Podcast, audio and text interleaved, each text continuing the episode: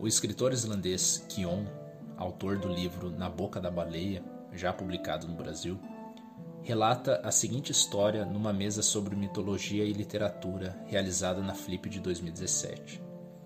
Certa vez, no meio de uma viagem à Grécia, aproveitou para conhecer as ruínas do famoso templo de Poseidon, que fica localizado no Cabo Sônio, a 64 quilômetros da cidade de Atenas. O templo foi construído no topo de um monte rochoso, a poucos metros da borda, com o mar à sua frente. Kion conta então que quando avistou de longe as poucas colunas remanescentes do que fora antes uma estrutura magnífica, ele pensou: Ó oh, poderoso Poseidon, veja sua queda, não há ninguém aqui para lhe celebrar e cultuar. E depois, andando pelas ruínas, chegou até a borda do desfiladeiro e ali, olhando para a enormidade do belíssimo mar azul à sua frente, ele enfim entendeu que Poseidon ainda estava lá, com todo o seu poder. Nas ondas, nas marés, nos tsunamis. As pessoas podem ter parado de adorá-lo, mas Poseidon ainda vive. Esse breve relato ilustra, de certa forma, a força e a capacidade de permanência dos mitos. Se hoje Poseidon e os deuses gregos permanecem vivos no imaginário atual, é porque, de diversas formas, eles existem. A narrativa mitológica mescla o mundo natural ao simbólico e apresenta algo que é essencialmente verdadeiro. E apesar de, em sua origem, eles se relacionarem diretamente com um determinado contexto social e cultural, os mitos sobrevivem ao tempo e transformam-se, nunca perdendo sua relevância, e sempre nos trazendo a possibilidade de encarar o mundo de um modo mais mágico, encantado e na busca por resgatar esse encantamento que Tolkien foi beber nas fontes mitológicas e nos textos e gêneros clássicos que lhe inspiraram profundamente para a composição de suas obras. E para falar dessas influências e sobre os elementos do conto Os Filhos de Urim, que fazem deste uma tragédia aos moldes clássicos, trouxemos Samuel Santana, mestrando em estudos literários na Unesp de Araraquara.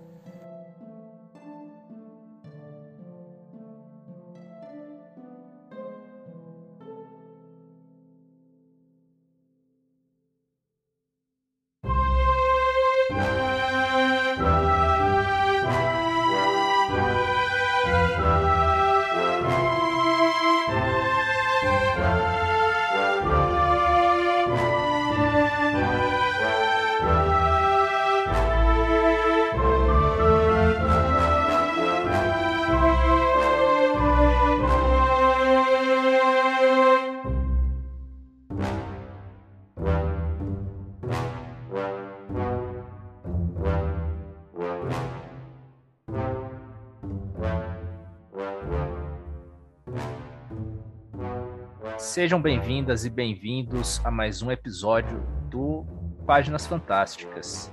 É, estamos aqui mais uma vez, eu, André, e o meu grande amigo Caverna. E aí, Caverna, dá um oi, como é que você tá, cara? Boa noite, boa tarde e bom dia, ouvintes que estão aqui presentes mais uma vez com a gente. E, cara, eu tô muito feliz, André. A gente tá com novidades aí no Páginas Fantásticas, que agora não só está no Spotify e nos outros canais de podcast, mas a gente finalmente está estreando no YouTube. É, quem sabe? É, essa é a nossa primeira incursão no YouTube e esperamos ter, ter mais coisa por aí para diversificar nosso conteúdo. Bom, o, episódio de hoje foi um episódio muito massa de gravar, foi um, mais um papo bem gostoso que a gente teve. O Samuel é também um desses caras que devem voltar no futuro o papo entrou em várias viagens é, legais, assim, estimuladas pela temática.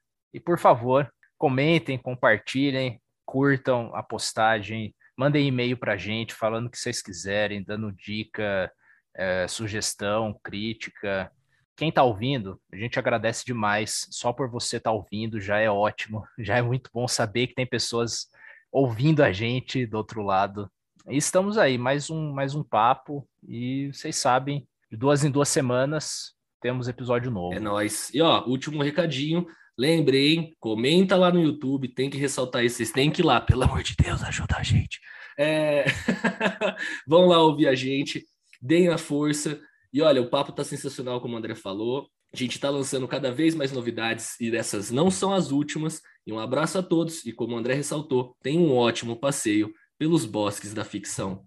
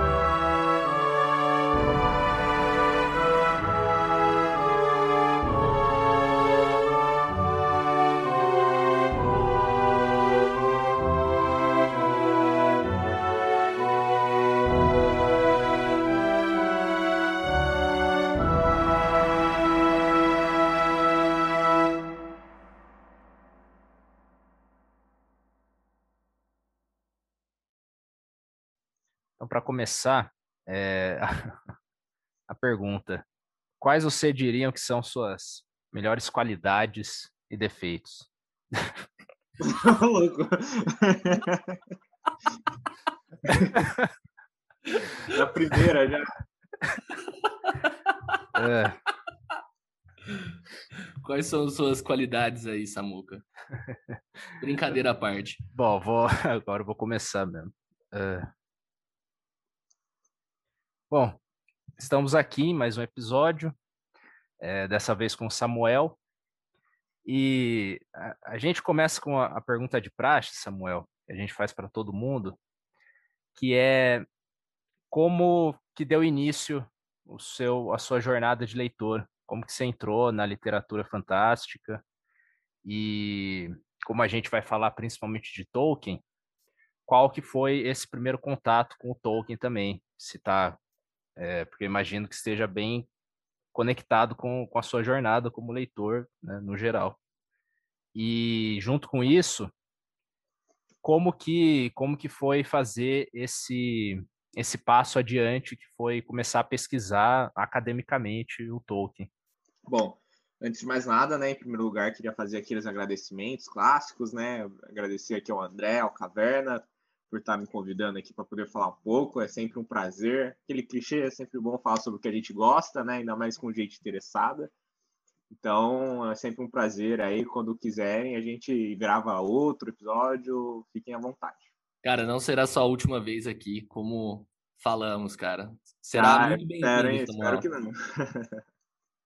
Bom, com relação a essa pergunta aí da minha trajetória, Caverna, acho que até ele já ouviu um, os pedaços aí dessa história, mas como ela está mais abrangente agora nessa pergunta, então serei também mais abrangente, né?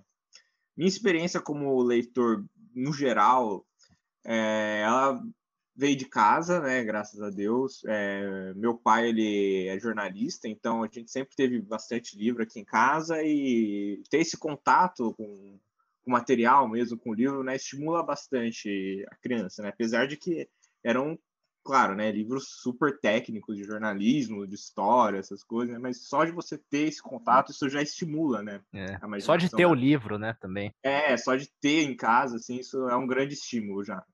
Tanto é que aí um dos primeiros estímulos que eu tive a pegar, dar uma olhada mesmo, são três volumes que eu até tô olhando aqui, se um dia a gente puder gravar vídeo mesmo, eu até posso mostrar essa coleção hum. aqui. São três volumes da Editora Abril. A Editora Abril foi uma editora né, fenomenal aí, que eles o que eles disponibilizaram em banca aí nos anos 80, anos 90, de livro, disco, enfim, for, devia ser um patrimônio nacional essa editora aí, né? Mas enfim, eram três volumes de mitologia grega, capa dura, que eles é, compilavam é, as pinturas, as esculturas e era uma enciclopédia mesmo, sabe? De vários mitos, de vários deuses, várias situações, e tudo ilustrado ricamente, assim, era uma coisa linda. E eu pegava, que eu era criança, eu ficava vendo aquelas coisas, meu pai me contava um pouco, ah, tem a história do Perseu, da Medusa. Aí vocês sabem, né? é, criança, no geral, adora mito, né? Que é uma, é aquela história lúdica, mas é séria, sangrenta, né? Então todo mundo gosta. E aí aquilo me interessava muito. Aí eu ia folheando os livros, eu levava para a escola, mostrava para as pessoas. Aquilo, aquilo me marcou, ficou bastante comigo.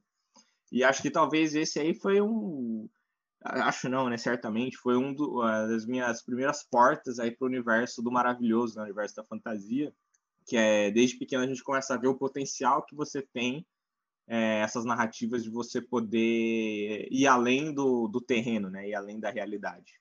E aí, bom, como todo Millennium, quem nasce em 98 é Millennium, eu já não sei, tem várias gerações aí, geração X. Eu y. acho que Millennium é quem fez 18 anos depois dos anos 2000.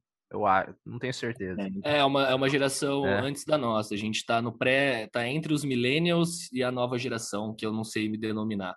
Bom, essa nova geração aí, então, que ninguém sabe qual que é, todo mundo, vai, todo mundo que viveu aí final dos anos 2000 viveu o hype do, da, do Harry Potter, né? Então eu fui uma dessas pessoas aí, eu tinha alguns dos filmes em VHS ainda, sou da época ainda da, da fita VHS, e acho que os livros do Harry Potter foram os primeiros livros que eu realmente li por prazer, assim, né? Esse é também um clichê de quem está aí na casa dos vinte e poucos anos, né? É.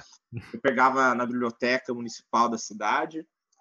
Só que também é uma coisa muito louca. Eu nunca encontrei uma outra pessoa que falou que fez isso também. Eu não sei porquê, mas eu li todos os livros fora de ordem. Cara, eu fiz isso também fez, é. O meu primeiro foi o Enigma do Príncipe. O meu também, o meu também. Foi porque na época o só tinha até o quinto filme. Aí e tinha o livro, né? Eu falei, ah, vou ler o sexto para ver o que vai acontecer, é, né? Não, exatamente, cara. Eu peguei com uma colega de sala, que eu, pô, preciso saber o que vai acontecer. E também eu lembro tanto o Enigma do Príncipe quanto Relíquias da Morte, eles lançaram aqui no Brasil eu acho que chegou a ser lançamento simultâneo. Simultâneo, né? sim, sim, E, cara, é um negócio que depois nunca teve nada parecido, que no mercado aqui perto de casa, você tinha stand com o livro vendendo, sabe? É um lotado, assim, de Era absurdo, cara. É, então. Foi é, exatamente por essa, essa questão. Eu li primeiro seis, aí depois acho que eu li primeiro um, porque aí era o que tinha, né? Falava, ah, vamos começo. Aí ele 1, aí saiu 7, aí eu li 7. E aí depois foi uma mistura total, assim. Nenhum dos livros eu li, pelo menos, seguido, assim. Foi completamente misturado, mas enfim, li todos os livros. E, bom, e aí onde que Tolkien entra nessa história, né? Uh, claro, também já existiam os filmes, né? Bem antes disso aí. Que fazia sucesso, eu não conhecia. Eu já até via passando pela TV, mas é, não não era um, uma área muito atraente para mim, assim. Eu gostava, mas, mas era lá, né? Era o clichê, ah, filmes de Senhor dos Anéis, né? Filmes de fantasia, de dragão, essas coisas, né? Assim. Só que aí tudo mudou quando um professor meu, um professor de língua portuguesa, né? Aí, ó, também já tá dando um, uma dica aí do caminho que vai ser traçado depois, né? Mas um professor de língua portuguesa muito querido é, meu, é, sabia que eu gostava de. Eu tinha conversado com ele que eu gostava muito de mitologia, essas coisas. Acho que até tinha falado que eu gostava de Harry Potter. Aí no meu aniversário ele me deu de presente o Hobbit. Aí falou: lê isso aqui que você vai gostar. Aí eu falei: ah, não é do Senhor dos Anéis, eu já vi os filmes. Aí ele falou: não, não, esse aqui é antes do Senhor dos Anéis, é a história do tio do Frodo. Falei, ah, tá, legal, né? O livro até meio que curtinho, tinha umas ilustrações. Falei, beleza, vou ler, né? E foi aí que tudo mudou, assim, porque foi a primeira vez que é, eu tive uma experiência com, com literatura, com ficção. Teve aquele mesmo gosto que eu tinha de quando era criança, que eu peguei os livros de mitologia, que eu vi que era algo assim, muito vasto, muito profundo, e, e, que falava tanto sobre o ser humano, sabe? Muitas referências, assim, aquilo eu fui lendo e, e, ainda que o Hobbit ainda ele tem um ritmo muito fluido, né, muito gostoso, bem episódico, de contos de fadas, que era uma coisa que eu sempre, é, que era pequeno, falo com meus pais contarem histórias de fadas para mim, ler livro, eles não faziam isso porque não tinha em casa, enfim, mas eu, eu via nos filmes, assim, eu falo, nossa, deve ser a coisa mais legal do mundo antes de dormir, contarem uma historinha para você, assim. É, foi, foi toda essa emoção junto de uma vez, assim, aquilo, óbvio, né, aquilo ficou comigo, E depois não parei mais, né? Depois falei, não, agora eu vou ler os livros do Senhor dos Anéis. Fui tentar ler, quebrei a cara na primeira vez, fui ler A Sociedade do Anel, porque a gente leu o Hobbit, que é aquela coisa bem infantil, assim, né? Bem sete, oito, nove anos de idade, assim. Que, ah, legal, né? Vamos ver os outros. Aí os outros já são, né? Livros completamente enciclopédicos, cheios de referências a coisa que não, nunca foi explicado antes com um ritmo bem lento, né? Quebrei um pouco a cara. Eu passei uma engraçada, Samuca, desculpa te interromper. Ah, à vontade. Mas eu passei uma engraçada que eu lembro que a primeira coisa que eu li, que eu tenho memória, foi o Capitães de Areia, com uns 12, 13 anos, quando você ganha na escola, né? Uhum. E aí eu peguei o Hobbit, aquele da capa azul, do meu tio. Depois de ter lido o Capitães da Areia. É, é, depois de ter lido Capitão de Areia. Cara, debulhei o Hobbit e a primeira coisa que eu fui fazer depois que eu terminei de ler foi assistir o filme para fritar nas referências que o filme mostra. Filme do Hobbit? Não, o filme do Sociedade do Anel.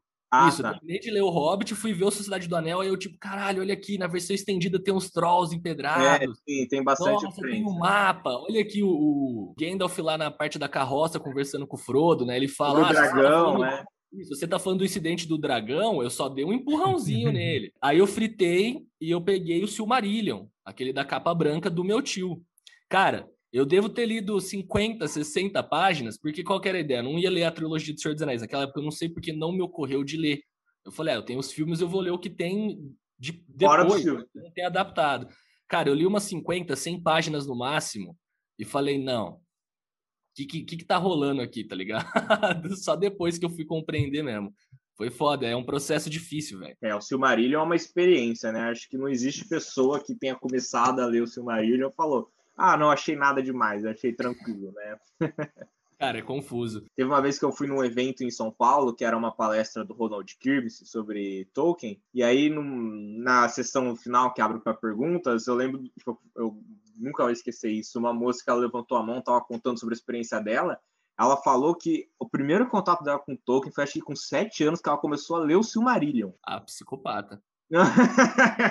não, essa aí, essa aí passa longe, passa longe que não é normal essa pessoa. É, Então, aí eu apanhei na, na Sociedade do Anel, é, apesar de que eu já tinha visto os filmes, e também é, isso foi legal também de ler o Hobbit, porque eu já tinha visto as referências ao Hobbit no filme, né? Porque aí depois Peter Jackson até fala que quando ele fez a trilogia do Senhor dos Anéis, é, ele não imaginava que depois ia ter um filme do Hobbit, muito menos uma trilogia do Hobbit, né? Então ele é, aproveitou e colocou várias referências no- nos filmes que não tem nos livros, né? Ele colocou de propósito para pelo menos ter um pouco da história do Hobbit nos cinemas, né? Mas enfim, apanhei um pouco que o livro já era outra linguagem, outra proposta, é, mas passou um tempo ainda voltei e falei não, vou encarar. Comecei de novo, aí consegui terminar o primeiro livro, fiquei nossa, né? É bem diferente porque eu acho que só vai ter o primeiro, a primeira emoção, assim mesmo. Acho que na, a partir da metade do livro, que é no final do primeiro livro, que são dois livros cada volume, né? É, o Senhor dos Anéis são seis livros mais um apêndice, né? No final do primeiro livro, que vai ser a perseguição do Frodo pelos Nazgûl, quando ele chega em Valfenda, na metade, na quantidade de páginas, isso ainda passa da metade. Então é só aí que vai ter a primeira emoção, assim. Antes disso é só a apresentação, ah, tem os hobbits, tem as famílias, aí tem o condado, mas aí tem a, a- eles vão passar pela balsa de Buqueburgo, aí depois eles vão encontrar a, a coisas tumulares que ficou na nova tradução, mas é o Barrow White, é, e não lembro como que era na tradução antiga, encontra o Tom Bombadil, enfim, muitas coisas. Enfim, e também o primeiro livro ele termina meio que aberto, né, que a gente está acostumado a ter visto o filme morrer com a, a morte do Boromir, né, e isso não acontece no primeiro livro, aí fica, nossa, né, já começa a ficar bem diferente. Aí você lê o segundo, que ele é uma narrativa totalmente dividida, né? Um livro conta a história de determinados personagens, aí quando a gente vai para a segunda metade, a gente volta no tempo e acompanha depois só a jornada do Frodo e do Sam, com o Gollum, etc. E depois entra no terceiro livro, que ele acaba super cedo, porque aí depois tem mais de 100, quase 200 páginas só de apêndices, que tem calendários, tem alfabetos, aquela loucura toda lá. Enfim, li isso, sobrevivi, e a única certeza que eu tive depois dessa, depois de ter tido essa experiência, que eu falei, bom, agora eu não vou parar por aqui. Agora que eu sobrevivi a isso, eu quero ver até onde leva isso aí, né? Depois também fui atrás do Silmarillion e aí já comecei. Aí todo mundo que começa a ler o Silmarillion é o primeiro passo na sua vida de pesquisador de Tolkien, né? Porque você não lê o Silmarillion debaixo da árvore, assim, tomando um café, lendo o um livro tranquilo, assim, né? Você tem que parar, pegar uma caneta e começar a anotar, assim.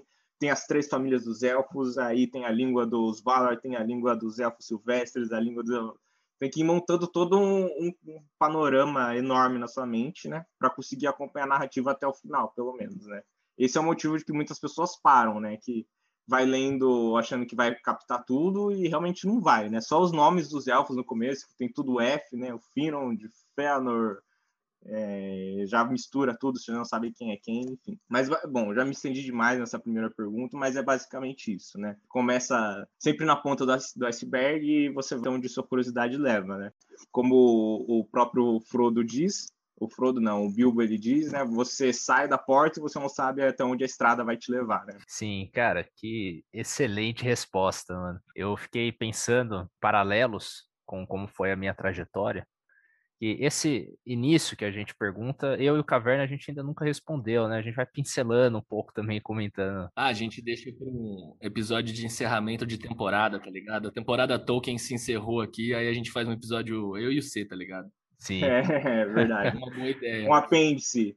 Isso, é. tipo, fim de temporada, sabe? Agora a gente termina Tolkien, temporada 1, páginas fantásticas, tá feito. Mas eu. Isso que, que você falou do primeiro contato ter sido. de ter despertado esse interesse com os livros de mitologia, né? Eu aqui, a minha mãe é professora de história, então tinha também sempre bastante livro e muito livro didático, que sempre ia ganhando da escola e deixando na, na prateleira. E mesmo antes de ter curiosidade de pegar os livros para ler, é, a importância de você ter os livros é que pode causar mesmo esse interesse. Eu olhava assim, aí ficava folheando, ah, o que, que é isso aqui? Às vezes nem sabia ler direito, mas eu uma das coisas que mais me pegou assim, que eu lembro de primeiro despertar essa curiosidade, foi mitologia mesmo, mitologia grega. Tinha tinha nos livros aqui e eu ficava, eu perguntava, mãe, isso aqui é, é verdade, né? Porque parecia absurdo, mas ao mesmo tempo é, eu tinha uma Bíblia ilustrada. Se você comparar, não é tão absurdo assim, né? Aí eu ficava, eu ficava nessa e não tinha essa noção, saber dizer exatamente o que é mitologia, né? É, isso é, é bem interessante, cara, porque parece que é um, um caminho, um caminho que acaba acontecendo de duas formas. Às vezes você tem o primeiro contato com a mitologia, isso te desperta o interesse de chegar na fantasia, e também talvez uma idade avançada, você leu muita fantasia e chega um momento que, tal qual Tolkien fez, tal, você, ah, eu quero ir lá nas fontes, né? Eu quero ir estudar a mitologia mesmo. Eu acho que tem muito estudioso de, de mitologia que fez esse, esse inverso. Né? E bom, você então decidiu dedicar a sua vida acadêmica a estudar isso. Então, se puder falar para a gente o que, qual foi essa conexão que você você fez e, e o que que você decidiu pesquisar e por que você foi pesquisar isso. Perfeito. É, até segue cronologicamente é, o ponto onde eu parei, né? Enfim, após esse ponto aí, que aí eu já comecei a ler tudo que eu consegui encontrar de Tolkien, lá para 2013, 2014, que a internet ela já estava um pouco mais embrionária no Brasil, então aí já comecei também a pesquisar vídeos no YouTube, é, o site, né, Valinor, o, o, o fórum, portal, eu nem sei mais como é o nome, que também tinha, trazia várias curiosidades, sempre se perguntava quem nunca pesquisou, né? Quem é Tom Bombadil na, na época da internet, né? Não, não viveu o, o hype. Enfim, aí comecei a pesquisar na internet lá, as coisas, e claro, né? É, a gente gosta de literatura fantástica, gosta de Tolkien, essas coisas, mas não é por isso que a gente lê só isso na nossa vida, né? Claro, a gente tem que sempre expandir nossos horizontes.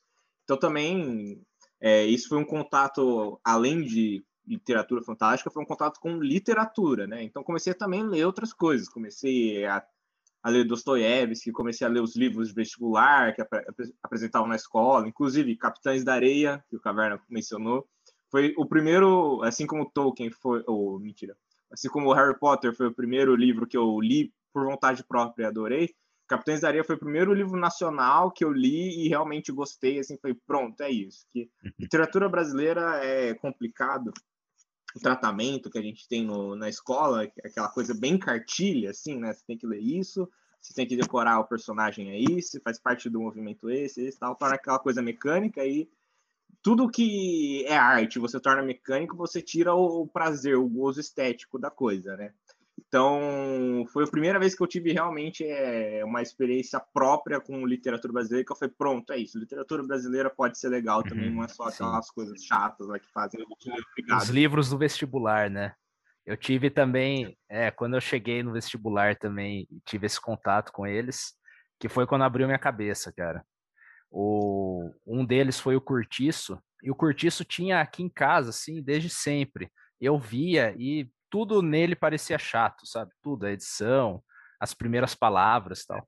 Aí quando eu fui ler para o vestibular, aí eu achei genial. Olha essa prosa, é, não tinha nada semelhante eh, nas outras leituras que eu fazia, entendeu? E aí eu fui pro Memórias Póstumas e aí, né? Ah, aí, não aí não dá. Uhum.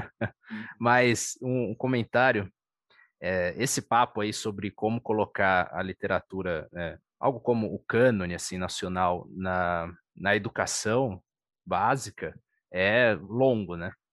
Mas eu eu li um livro quando eu estava na segunda ou terceira série, chamava O Mistério na Casa Verde. Ah, eu já li, eu já li, acho que era da coleção Vagalume, talvez, esse livro. Ele é Cara, um livro eu não sei se é da coleção Vagalume ou se é parecido, daí às vezes a gente lembra como se fosse, sabe? Eu acho que não era, mas talvez. É, eu, é, eu acho que não também, mas ele é um livro recente, assim, é um livro acho que dos anos 2000, anos 90, que é, é, faz referência ao helenista. Isso, é, essa, essa é a ponte que eu ia falar, porque era um, era um mistério lá, né? Tinha tipo, um grupo de crianças meio gunes, assim, que eles iam lá numa. É, eles queriam investigar o que, que era esse cara que vivia sozinho na Casa Verde, né? E tal. E aí, no final do livro, ou, ou no prefácio, não lembro, falava que é, eles estavam contando uma história que tinha um personagem do livro, né, do Machado de Assis, o alienista. E eu tinha adorado o livro. Se eu me lembro, é, o cara ele ficava na casa verde é, e depois os personagens eles encontram a filha dele, que ela conta que ele, ele era um psicólogo, um psiquiatra, que ele leu o Alienista do Machado de Assis, hum. e aí ele hum. ficou louco, que ele começava a querer internar todas as pessoas também. E aí, no final, ele se interna que nem o personagem do livro. Ah, tá. Então ele não era o personagem. É, é ele era um. Eu li realmente quando tinha uns oito anos. Sei. E não tinha um negócio de levar banana pra ele? Não tinha um negócio assim? É, que ele. é, é, é olha, eu, olha, minha memória tem que. Não, essa. Eu lembro que eles chegavam, eles viram ele primeiro, eles achavam que ele era um fantasma, um espírito, não sei o quê, mas eles falaram, não, ele é uma pessoa real porque tinha banana em cima da mesa, elas estavam frescas. Ah, Estava morto. Uhum. Cara, muito bom, mas é, é tá aí uma proposta, né? Fazer exato, uma ponte assim, porque eu lembro que eu fiquei doido para ler o Alienista. É, e... eu também. Acho que todo mundo que lê, se não tem como você falar, nossa, Sim, quero ler agora. Pô, quero mais disso, né?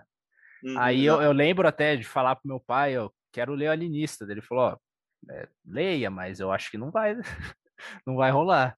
E, e eu peguei na biblioteca da escola, e realmente eu não passei assim de umas 10 páginas, sabe? Era muito, era muito novinho. Mas mas é uma porta de entrada, cara. Você... Sim, é um estímulo, é, exatamente. Sim, você entra nesse, nesse mundo de alguma forma, né? É porque não é um texto tão longo também, o Alienista. Acho que ele é uma novela, ele Sim. é muito longo, assim, dá é. pra você... Se você se esforçar, assim, repetidas vezes na leitura, assim, você até consegue chegar no final, uma hora Sim. tranquilo. Mas então, aí li Capitães da Areia, fui lendo várias outras coisas aí, fui me interessando também. E, e claro, né, eu comecei a me interessar pela essa área da literatura, e aí na escola você já também começa a ter aquele primeiro contato com. A gente não sabe que tem esse nome ainda, né? Mas depois a gente vai saber que é o, o, o famoso cânone literário, né? Que a gente começa a ver que alguns autores têm mais prestígio do que outros, alguns gêneros literários têm mais prestígio do que outros, né? Você começa a ver, você está numa sala de ensino médio. galera tem 15, 16 anos. Via de regra, talvez acho que a maioria não, não vai ter hábito de ler. Mas os que têm hábito de ler vão ler o quê? Vão ler as distopias adolescentes da época, né? Que era o que estava fazendo sucesso, Jogos Vorazes, Divergente, Crepúsculo. Tem várias coisas. Acho, acho que todo, todo mundo passa por esse processo. É, já tá um pouco passado já da, da, da, da época do hype. É, esse foi a nossa época do ensino médio, né? Dos meus 16 ali, eu já tava na Torre Negra, cara. Essa era a minha alegria. Eu já tava fritando no Stephen King ali. É, então, o Stephen King já eram os mais, os mais doidos, já. Era a galera Sim. que já curtia os bagulho mais óbvios. Mas, mas existia também a galera que gostava de ler Stephen King, ler os livros de terror, ler os livros de fantasia. É, tinha a galera que lia o Percy Jackson também, que faz referência à mitologia grega e tal. E tinha os mais old school, assim, que lia os Tolkien da vida, né? Que, assim, apesar de ser fantasia tal, não sei se vocês concordam com isso, assim, é uma coisa, é uma leitura mais velha, assim, mais velha tanto no, no sentido de amadurecimento de escrita, mas quanto de público, assim, apesar de ter muita gente que lê Tolkien, é um, é um público que é difícil a pessoa começar a ler no mundo de leitura com Tolkien. É, a parte do Hobbit. É uma, uma, a pessoa já tem que ter uma experiência a mais, porque são livros é, escritos de é, anos 30, anos 50, né? Enquanto Crepúsculo é, acho que é anos 2000, Percy Jackson anos 2000, então é o, o foco é outro, outro público. É uma outra linguagem mesmo, né? Exatamente. Você tem algo nesses próprio Crepúsculo e no, no Harry Potter que também tem um fator identificação, ele é muito forte para pegar, né? Você jovem, você criança, e os personagens estão na sua idade. É a mesma coisa de é, mangá shonen, tá ligado? Não, o mangá shonen não tem como. Você vai fritar num Naruto, num Bleach. É, são os famosos YA, né? Young Adult. É, mas o que você falou do, do- dos mangás, eu acho que a identificação vem muito forte. Até porque, diferente de vocês nesse ambiente que cresceram, você tem uma mãe professora, o Samuca tem o pai jornalista, eu cresci num ambiente nerdola. Então, eu fui uma criança da mídia visual. Então, tava ali desde criança com videogame, com filme fritando a cabeça, sabe? Eu lembro que eu tinha pavor de Matrix quando eu era criança. Porque chegava naquela cena do Neo que os caras é, dissolvem a boca dele e coloca aquela porra na barriga dele, tá ligado? Eu lembro que, cara, aquilo lá pra mim era pavoroso. Eu ficava tipo, nossa. Sabe? É, quando eu vi Matrix Senhor sempre foi tenebroso mesmo. é, cara, quando eu vi Senhor dos Anéis, que eu assisti quando criança, na época de lançamento, os meus tios viam ele legendado. Aí eu e os meus primos, a gente ia brincar de Senhor dos Anéis. Desde sempre eu fui o Aragorn. Até hoje eu tenho uma identificação com o Aragorn muito forte. O outro primo meu, o outro primo meu é o Gandalf. Aí tinha um primo meu que era o Legolas, que a vida inteira dele de nerdola jogando RPG, ele sempre jogava de elfo. E o meu primo mais novo é, era o Gimli, que ele era mais baixinho. Ele sempre ficava puto por isso. É, e a gente era tão, tão forte a, a questão do Senhor dos Anéis que a gente ia brincar, tipo, com um pedaço de pau, cabo de vassoura para interpretar a cena do Senhor dos Anéis, né? Criança, que a gente não falava em português, a gente tentava simular o inglês que a gente ouvia. Nossa, Então, agora tava lá no quintal. levaram a brincadeira pra É, outro as, a- as crianças, tipo, nós tava lá no quintal, nós. Porque a gente não sabia inglês, tá ligado? e elfo, vocês não tentavam falar? Não, não tentava, só que a gente ficava fingindo inglês, que não era inglês porra nenhuma, era alguma língua bizarra que a gente conseguia se entender. Esse era o Olha problema. só que doideira. Dá pra fazer até um estudo em cima disso É, aí. porque a gente fritava, cara, na imaginação. Então o quintal da minha avó virava o abismo de Helm, o corredor virava Sim. aquela cena da ponte, sabe? Ou a gente fritava nas histórias novas, ia jogar o jogo no videogame e falava, não, vamos lá no quintal fazer isso aí, velho. E ia, sabe? O, sabe tampa daqueles balde de, de guarda-roupa, sabe? Uhum. Roupa suja? A gente pegava aquela tampa, virava escudo. Pegava cabo de vassoura para virar espada, virar lança. Pelo amor de Deus. Isso era com todos os filmes, viu? A gente via Gladiador, meu Deus do céu, vamos lutar agora nas terras de Roma. Cara, na minha infância, eu visitei todos os lugares possíveis. Eu imitava a cena do Aquiles no Troia. Cara, é muito forte essa construção imaginária na, na, na- na- Cara, época de infância. A, a gente, quando era criança, fazia RPG sem saber o que era RPG, né? Exatamente, exatamente. e fritava muito mais. Eu Pô, fritava absurdamente. Não, cara. eu fazia, cara, isso também. Tinha uns amigos aqui da rua ou com meu primo. E você falou do corredor, cara. Tinha lá corredor da casa do meu primo. Meu primo é quatro anos mais novo que eu.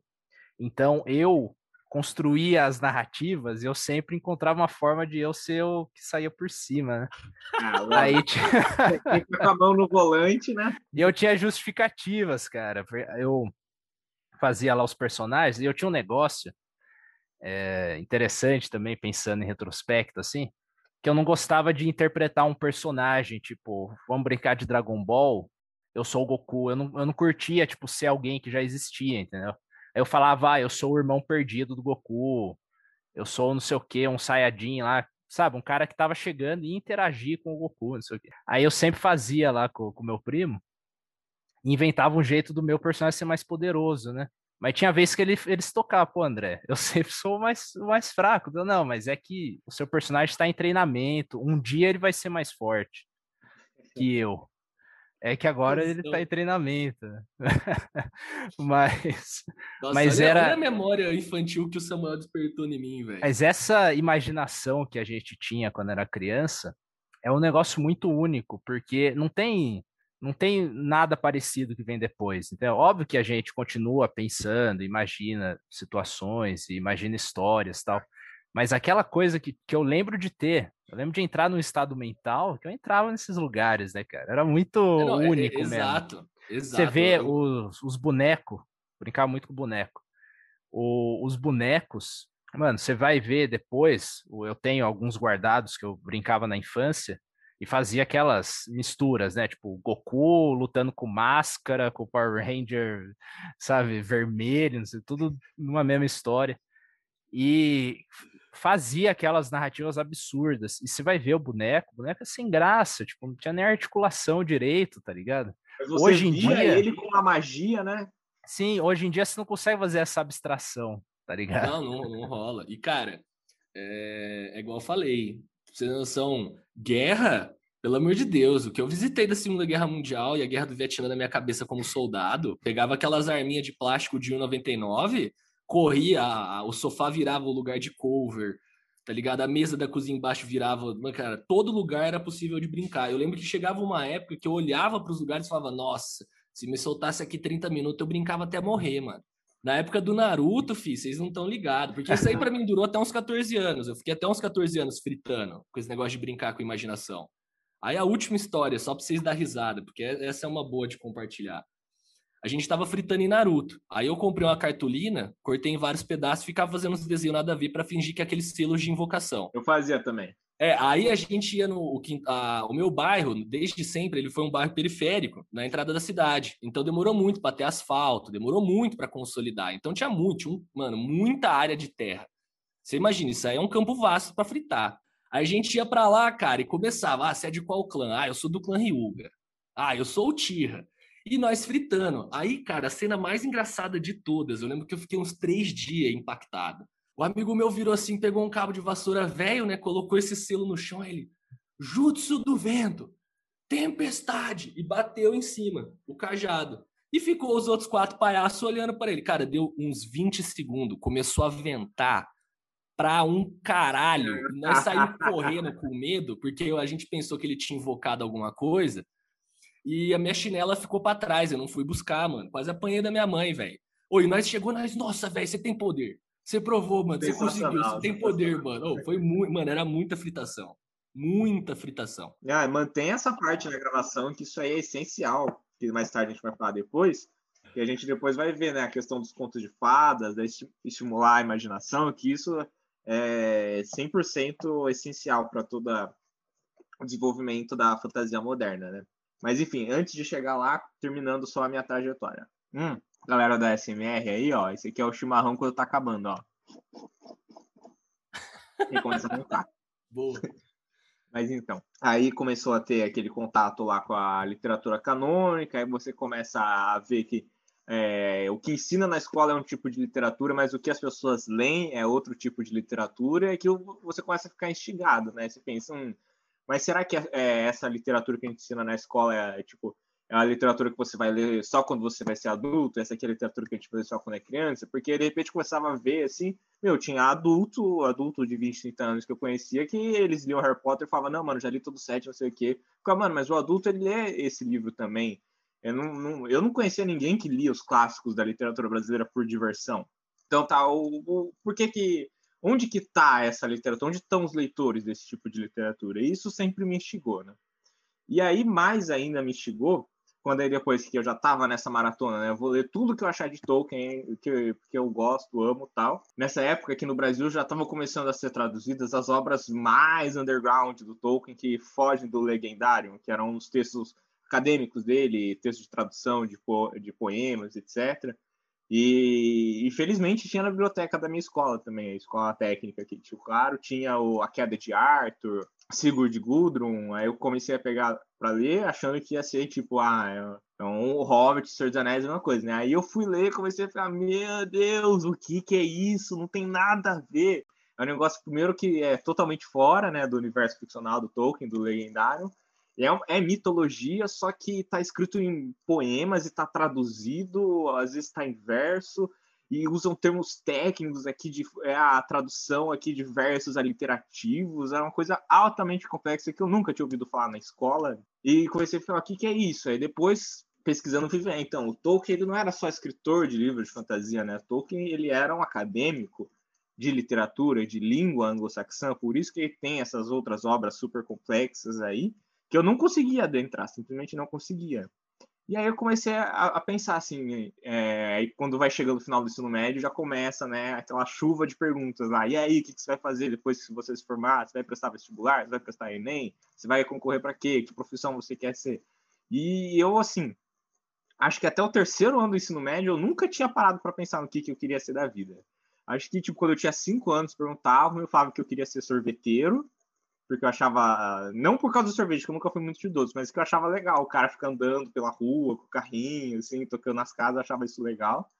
Eu falava que eu queria ser ou sorveteiro ou, ou ia ser carteiro, porque eu também achava legal o cara andar, ficar entregando as cartas na casa das pessoas. Eu falava isso. Aí quando começou a chegar no final do ensino médio, eu fiquei, meu Deus do céu, né? O que, que eu faço da vida? Não sei. Aí eu falei, vamos lá, o que, que eu gosto de fazer? O que, que eu faço da minha vida? É, nessa época eu fazia também ensino técnico à tarde, né? Fazia de manhã ensino médio, técnico à tarde, de informática, que eu odiava, eu detesto totalmente tecnologia. Fez ETEC. Fiz ETEC, é.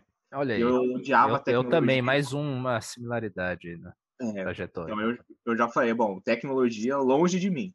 Medicina longe de mim também, que não, não tenho interesse em nenhuma área da saúde. E foi exatas. Eu, eu diferente da maioria das pessoas das humanas, eu sempre fui muito bem em matemática. Eu sempre gostei muito de matemática, mas só de matemática. Física e química eu sempre fui um desastre. Eram sempre as piores matérias para mim. Mas matemática eu gostava porque é... a gente também sabe, né? Você vai lá bem lá atrás na área do conhecimento, né? Matemática não é, matemática, filosofia e linguagem não é uma coisa muito diferente da outra, né? Matemática é linguagem, né? Mas é uma linguagem numérica, não uma linguagem verbal, né?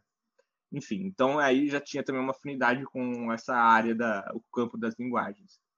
Aí eu pensei, olha, quando eu não estou na escola ou no técnico, o que eu gosto de fazer é ver filme e ler livro, ficção, né? Então eu pensei, pô, se eu conseguisse transformar numa profissão, ler, assistir, comentar com as pessoas, isso seria legal, né? Aí fiquei pensando em história ou letras, né? História, porque eu também gosto de história, né? Desses romances históricos, essas coisas, eu gosto de entender os períodos, acho legal, e letras que gosto de ler, gosto de Tolkien. É, sempre também na escola eu tive muita facilidade para inglês, né, que era a língua estrangeira que era ensinada. Eu nunca fiz curso formal de inglês, é, escola de idiomas, essas coisas aí. E eu sempre fui um dos melhores alunos da sala, só com o inglês da escola mesmo e com a curiosidade própria né, de ficar pesquisando na internet. Você ia pesquisar vídeo no YouTube que só tinha inglês, assistia inglês e tentava entender o que dava, né? Então eu pensei, ah, letras, acho que seria legal, né? Mas principalmente por causa de, dessas obras bem underground do Tolkien, assim, que eu não consegui entender, e eu fiquei pensando, olha, se eu pudesse me especializar numa área só para conseguir entender essas obras aqui, isso seria legal, sabe? Eu gostaria muito de poder ter esse, esse conhecimento, esse background para conseguir adentrar nessa, nessa nova área de possibilidades aqui do, dos textos de Tolkien, né? Enfim, assim, fui lá, falei, vou fazer letras, então. Português também, vale o detalhe aqui, eu nunca fui muito bem na matéria de português também, gramática, essas coisas aí, eu sempre fui ruim. Mas eu falei, ah, é leitura, vai, vamos embarcar. Na faculdade eu aprendo isso aí. E assim que eu entrei na faculdade, então, que eu falei, vou fazer, fiz letras na Unesp de Araraquara. E desde que eu comecei também, aí é, cada pessoa já tinha a sua afinidade, já vai desenvolvendo, né, ao longo do curso. Eu sou mais da linguística, eu sou mais da literatura, eu sou mais da educação. Desde aí eu já percebi assim, ah, bom, é, eu vou querer trabalhar com Tolkien. Não sei se vai ser na literatura, se vai ser na linguística, mas eu quero trabalhar com Tolkien porque eu, eu senti que foi ele que me trouxe até lá e mais ainda porque eu senti que na academia, assim como na escola, que eu tinha visto aquela questão do cânone, né, ele não tem tanto prestígio aqui nesse ambiente, o que eu considerei algo é, completamente injusto, né, porque são poucas as pessoas que chegam na faculdade porque Homero levou eles para a faculdade, né, foi Tolkien que me levou para a faculdade. Então eu sinto que eu, dev eu deveria mostrar para as pessoas que isso estava acontecendo, que ninguém estava vendo ou que estavam vendo, mas estavam fingindo não ver, né? O que é pior. Então foi, vou, vou trabalhar com Tolkien e vai ser isso. Como não sei, mas vou, vou dar um jeito. E aí, felizmente, né? Caverna pode dizer o mesmo também. A gente sempre é, fica muito feliz quando a gente percebe que tem gente assim enfiada na faculdade, eles estão lá nas sombras, estão ocultos, mas eles estão lá principalmente foi, acho que já no primeiro ano mesmo, que eu vi que tinha sido o professor de inglês, que ele fez o Halloween Harry, primeiro que eu vi, e aí eu soube que ele orientava a pesquisa sobre Tolkien também, eu falei, ah, pronto, é isso, não tinha nem segundo plano, eu falei, eu vou dar um jeito de ser orientando esse cara, eu não era no inglês, o medo era muito grande, né, imagina ainda para o Caverna que não era nem do curso de letras ainda, mas eu falei, eu vou chamar ele para conversar, vou apresentar aqui tudo, eu fiz várias anotações, mandei minhas ideias tal. Falei, esse cara aqui ele vai ter que me aceitar, porque senão eu não sei o que eu vou fazer. E aí, felizmente, ele aceitou e a gente está seguindo aí até hoje na pesquisa aí.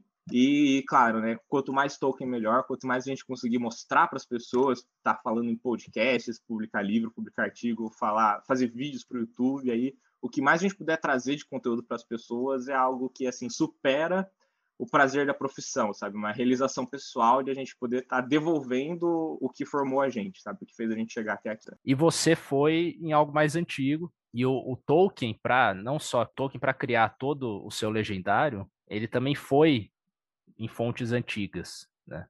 Tanto para pensar no, na criação do mundo, para personagens, mas também para pensar na narrativa em si, né? Em como contar essas histórias. Ele empresta elementos. É, você é, a literatura é sempre um diálogo, né? Você nunca está construindo algo do zero, assim. Então você está pegando e continuando algo que, que já está por aí. Então, qual qual foi a, essa a conexão que você fez e, e, o que que você pesquisa agora? É bom, quando a gente começa a falar de estudar Tolkien, de ir nas fontes de Tolkien, um, Acredito que no Brasil e talvez na maioria dos países, os caminhos que as pessoas traçam em maior quantidade seria Tolkien como uma releitura da mitologia nórdica e Tolkien como uma releitura do cristianismo, que claro, são dois elementos fundamentais em toda a obra de Tolkien. Se você lê as cartas de J.R.R. Tolkien, você vê que tem assim massivas é, referências, tanto a, é, literatura nórdica, mitologia nórdica, quanto também ao, ao cristianismo, que agora na, entrando na questão biográfica mesmo, é uma coisa muito importante na vida do autor. Mas poucas pessoas também falam da herança clássica, né? Agora acho que talvez agora remontando, né, a minha biografia, né, acho que talvez por conta desse meu contato muito próximo com a mitologia grega, né, desde pequeno, foi algo que me interessou também porque assim é difícil você falar de ficção ocidental e você escapar de gêneros clássicos de mitologia grega, sabe? É um clichê, mas é verdade, né? Tudo no Ocidente começa com os gregos. Então, muitas pessoas começam falando, né? Ah, tudo começa com Homero na Ilíada e Odisseia, né? Então, eles seriam as literaturas mais antigas do Ocidente, né? Eu costumo falar ao contrário, eu falo que Homero é a literatura mais recente do Ocidente, né? Porque está até hoje, né? Você lê é uma coisa super recente, tá? Hoje a gente vê na série de TV, a gente vê nos filmes, a gente vê na, nos romances contemporâneos, tudo ainda tem Ilíada Odisseia, não tem como você escapar disso. Então, é natural que em Tolkien a gente vai ter isso também. E aí eu comecei a me debruçar sobre isso, né? Não tanto é, a mitologia grega em si, né? Não vou pegar ah, o Aragorn, ele é semelhante ao Ulisses, que ele faz o retorno da casa, da identidade dele. Não, não, não fui pegar muito nessa questão do arquétipo dos, das personagens gregas em Tolkien. Eu fui pegar mais na parte textual mesmo, né? O que que é, muita gente fala, né? O Senhor dos Anéis é um livro colossal, é um livro que não tem nenhum livro semelhante porque ele é tudo. Ele é um romance, mas ao mesmo tempo ele é um épico, ele é conto de fadas porque ele é episódico também.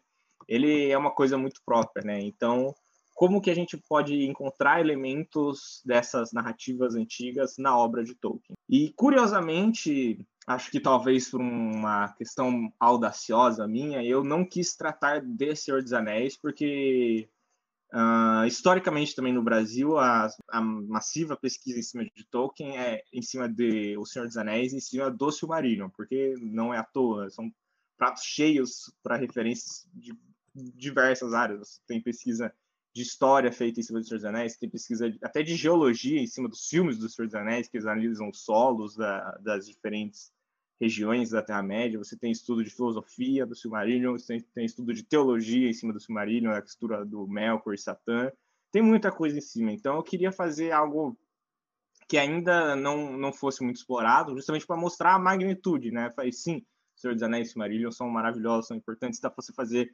muitos estudos sobre em cima disso. Mas não é só isso, eu queria trazer um elemento é, um pouco negligenciado, não por negligência no sentido de você ignorar, de ignorância, mas simplesmente por ainda não ter a, o olhar da academia brasileira não ter se voltado ainda para essas obras.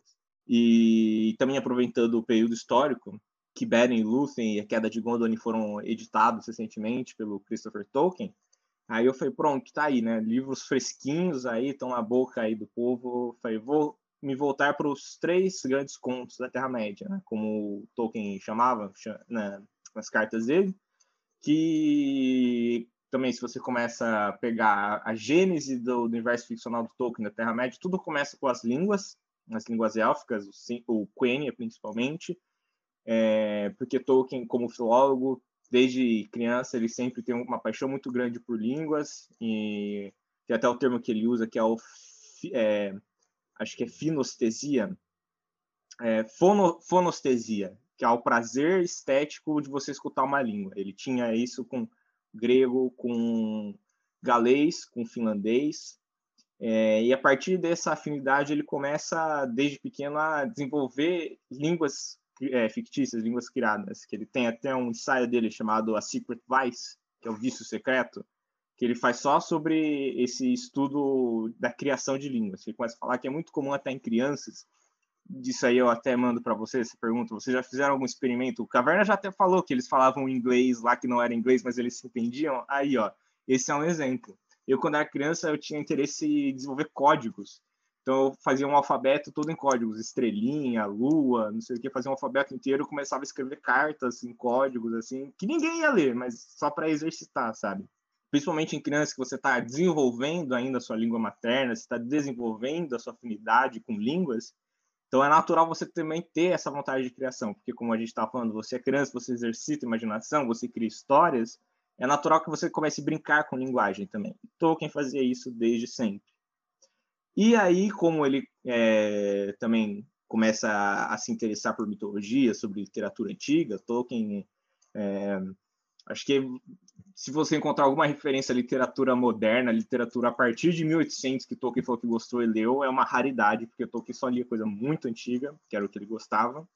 E a partir disso, você vai ler textos antigos, você vai encontrar línguas antigas, vai escutar, você vai encontrar textos, manuscritos antigos. E a partir disso, ele começa a querer desenvolver uma língua habitar, é, uma língua que era falada pelos elfos, a, língua das fadas. Começa como língua das fadas, porque no estudo dele de conto de fadas, até no ensaio dele sobre conto de fadas, ele vai falar que fada não é aquele ser diminuto com asinhas que a gente associa com a sininho do Peter Pan, né? Fada é uma referência ao mundo do maravilhoso, né? O, o conto de fada é o conto que leva você para o mundo fantástico, o mundo do maravilhoso. Então, a língua das fadas seria essa língua que é falada no ambiente maravilhoso. Que a partir disso vai virar a língua dos elfos, porque ele faz uma adaptação, né? Fada vai virar elfo, e aí esses elfos vão falar essa língua, e a partir disso que vai começar o, leg o legendário dele, porque ele fala, ó, uma língua não existe sem uma cultura. Então, se agora a gente tem uma língua das fadas, o qual seria a história dessa, dessas fadas, desses elfos? O que, que aconteceu para essa língua virar essa língua?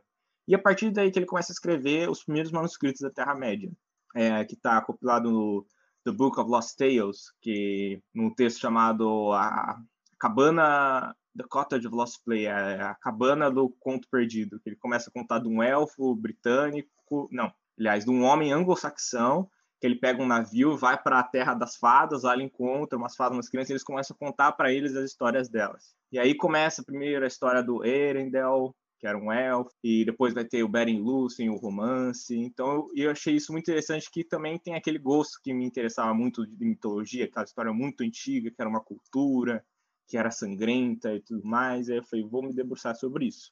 Interessante. Então, esse conto que você falou agora, um conto, né? É isso. O cara indo lá, esse. É um conto longo, digamos assim. Então, ele faz uma conexão, então, mesmo da nossa, do nosso tempo com esse tempo antigo. Sim, assim, sim algo, exatamente. É. Algo bem direto. E, e também se relaciona com isso do Tolkien querer é, encontrar uma mitologia, ele ter esse interesse de encontrar uma mitologia inglesa, né? Perfeito. Que aí quando ele começa a... essa vontade de querer desenvolver essa mitologia das fadas vem justamente, como você mencionou, da vontade dele de criar mitologia para a Inglaterra, porque tem até uma matéria que eu fiz na faculdade, que é História Cultural do Inglês, que é uma, uma matéria maravilhosa, o Cid até ministrou algumas aulas, que a gente aprende a formação da, da Inglaterra, primeiro como língua, né, e depois como nação, como cultura, a gente vê que é uma coisa muito fragmentada. Nós brasileiros sabemos disso mais do que ninguém, né, de como é você ter uma identidade fragmentada, né. Você tem vikings chegando nas Ilhas Britânicas, que eram habitadas pelos celtas, que já era um povo que tinha a sua cultura, tinha a sua língua, que também não eram nativos daquela região, eles vieram lá da norte da França, Portugal, se espalharam. Aí você chega os vikings, expulsam eles para o oeste, e aí começam a habitar o leste das ilhas do sul, e aí depois tem o Império Romano que começa é, antes, na verdade, né? Mas o Império Romano já começa a, a, cristianizar aquela região, você tem pagãos chegando, aí você tem essa troca de culturas, depois lá para 1100 você tem a invasão dos franceses, dos normandos, que aí eles começam a latinizar toda a toda não, né, mas o sul das Ilhas Britânicas, então tem toda aquela mistura lá, e aí o Tolkien fala, e cadê a identidade britânica, né? Muita gente associa com o ciclo arturiano, né? Os contos épicos da Inglaterra, do rei Arthur, os Cavaleiros da Távola Redonda, de fato é muito forte. Mas se você pegar na origem, né, eles é, é uma origem trazida da França, do, trazida dos normandos. Essa tanto é que o primeiro texto literário sobre o rei Arthur, que é o eu, eu, esqueci o nome do autor, mas ele é escrito em inglês, mas o título é em francês, Le Mort d'Arthur, porque o texto, claro, né, tinha toda uma influência francesa, e porque esses contos de cavalaria é uma tradição francesa, eram contos que eram contados nas cortes, para os fidalgos, para os cavaleiros, para os nobres, né? Enfim, e aí Tolkien começa a pensar, o que seria uma mitologia inglesa, né? Antes dos celtas, antes dos normandos, antes dos vikings, se existisse um povo é, 100% inglês que morasse nessas ilhas aqui, qual seria a mitologia deles? E ele começa a desenvolver essas fadas, que são os seres do maravilhoso que encontram os homens e que vai dar esse choque, né, entre o realismo e o maravilhoso, vai dar produto à Inglaterra, né? Que até é, isso é uma, uma parte que muitas pessoas é, ignoram, mas é que na, no universo ficcional de Tolkien, ou legendário dele, ele não é construído para ser um universo à parte, né? Ele é o nosso mundo, ele é a região da Inglaterra num passado muito distante, é um passado mitológico, que quando no final do Senhor dos Anéis acaba a era dos elfos, acaba a era do mito, começa a era dos homens, começa a história com H, né? A partir daí a gente teria todos os eventos que se seguiram. Enfim, dei uma volta para falar que essa parte mitológica da literatura é algo que interessa o Tolkien e me interessou também, e aí comecei a fazer a conexão, né? Então vamos lá, vamos pegar a literatura histórica literatura mítica, que Tolkien tanto gostava, e a própria literatura de Tolkien. Como a gente consegue fazer esse entrecruzamento? Algo que influenciou ele, e aí como que a gente consegue mostrar a influência, mas não só apontar, fazer um trabalho detetive. Ó, oh, Tolkien leu isso, por isso ele desenvolveu isso. Legal, você faz uma leitura básica, você consegue identificar isso, mas a questão é o quê? E aí? O que você faz com isso? Esse é o, é o trabalho do pesquisador, né? Você fazer pesquisa é você ver o que ninguém viu ainda. Então, como que você mostra isso? Então, fui atrás das obras que ainda são pouco estudadas, é, Os Filhos de Húrin, que foi publicado na sua versão própria, né? já tinha algumas versões sido publicadas nos Contos Inacabados, que foi publicado pela primeira vez em 1980. Depois, na série The History of Middle-earth, você tem mais alguns fragmentos da história do Turing, mas o volume dele, Os Filhos de Húrin, que foi editado pelo Christopher Tolkien, sai em 2007. A Beren Lucien sai em 2017, se não me engano, e Queda de Godwin sai em 2018. Então, super recente, aí, se você for considerar a trajetória de Tolkien, e super recente se você for considerar ainda a época da escrita desses textos, que eles foram os primeiros textos a serem escritos. Né? Então, é, por exemplo, esse manuscrito que eu falei do The Cottage of the Lost Play é escrito por volta de 1917, mais de 100 anos já atualmente. Né? E, e esses textos eles estão por aí também, 1918. Ou, acho que o primeiro manuscrito de Beren Lúthien é de 1918. Então, o livro foi publicado em 2018, exatamente 100 anos depois. Então, a gente tem é, um, um, texto antigo por, por natureza, foi escrito por um Tolkien ainda é, jovem, ainda que estava amadurecendo o seu gosto pela escrita, pela, pela ficção, e ao mesmo tempo que você tem um Tolkien que está inserido na, na faculdade, está começando o curso dele, em humanidades ainda. O Tolkien entra na faculdade de a Universidade de Leeds é, como um estudante de humanidades. Depois ainda que ele vai é, penar um pouco ainda para nas matérias de história, de sociologia, ele vai depois se especializar na área de filologia. Depois vai virar ainda um doutor e vai virar um professor no futuro. Mas então você tem nesse o período que esses textos são escritos, uma influência helenística, né, de mitologia grega muito forte. Tem até uma foto muito rara que é, a turma do Tolkien eles estavam fazendo uma encenação de uma peça grega que eu não lembro qual é, e tem uma foto que ele está vestido de Hermes, que ele está com o chapéuzinho, com, com a toga assim e tal, bem interessante. Então vamos lá, né? Os gêneros clássicos das obras de Tolkien. E surgiu quase que como um raio assim, é, com certeza isso é intencional do autor, mas para mim ficou muito claro quando a gente começa nos, é, nos estudos literários, a gente vê quais são né, os gêneros dramático, épico, lírico, que são a fundação da, da, da literatura grega. Para mim foi muito clássico, foi muito claro que dramático seria o Círio de Húrin, que é uma história ultra trágica, uma história muito densa, estava muito evidente isso. O épico também, a queda de Gondolin, é muito evidente também. E o lírico é muito evidente também em Beren Luthien, que é uma história de amor muito cavalheiresca, muito cortês. Você tem o amor que surge quando vê a, a dama dançando na floresta, e depois ele pede a mão para o pai, e aí o pai, que é o rei, dá uma tarefa impossível para ele. Isso a gente encontra ecos não só na literatura clássica, mas em tudo que veio depois. Ainda tem nos contos de fadas, nos contos das cortes francesas. Tudo isso é, é sempre revisitado, né? até mesmo depois quando a gente vai ver na formação do romance britânico, que ele vai ser uma, um gênero híbrido que vai misturar o épico com o lírico, com o dramático, que todos os gêneros vão se misturar e, enfim, Tolkien vai se aproveitar disso para construir o seu, suas lendas, né, os seus mitos próprios, sempre fazer dessas misturas.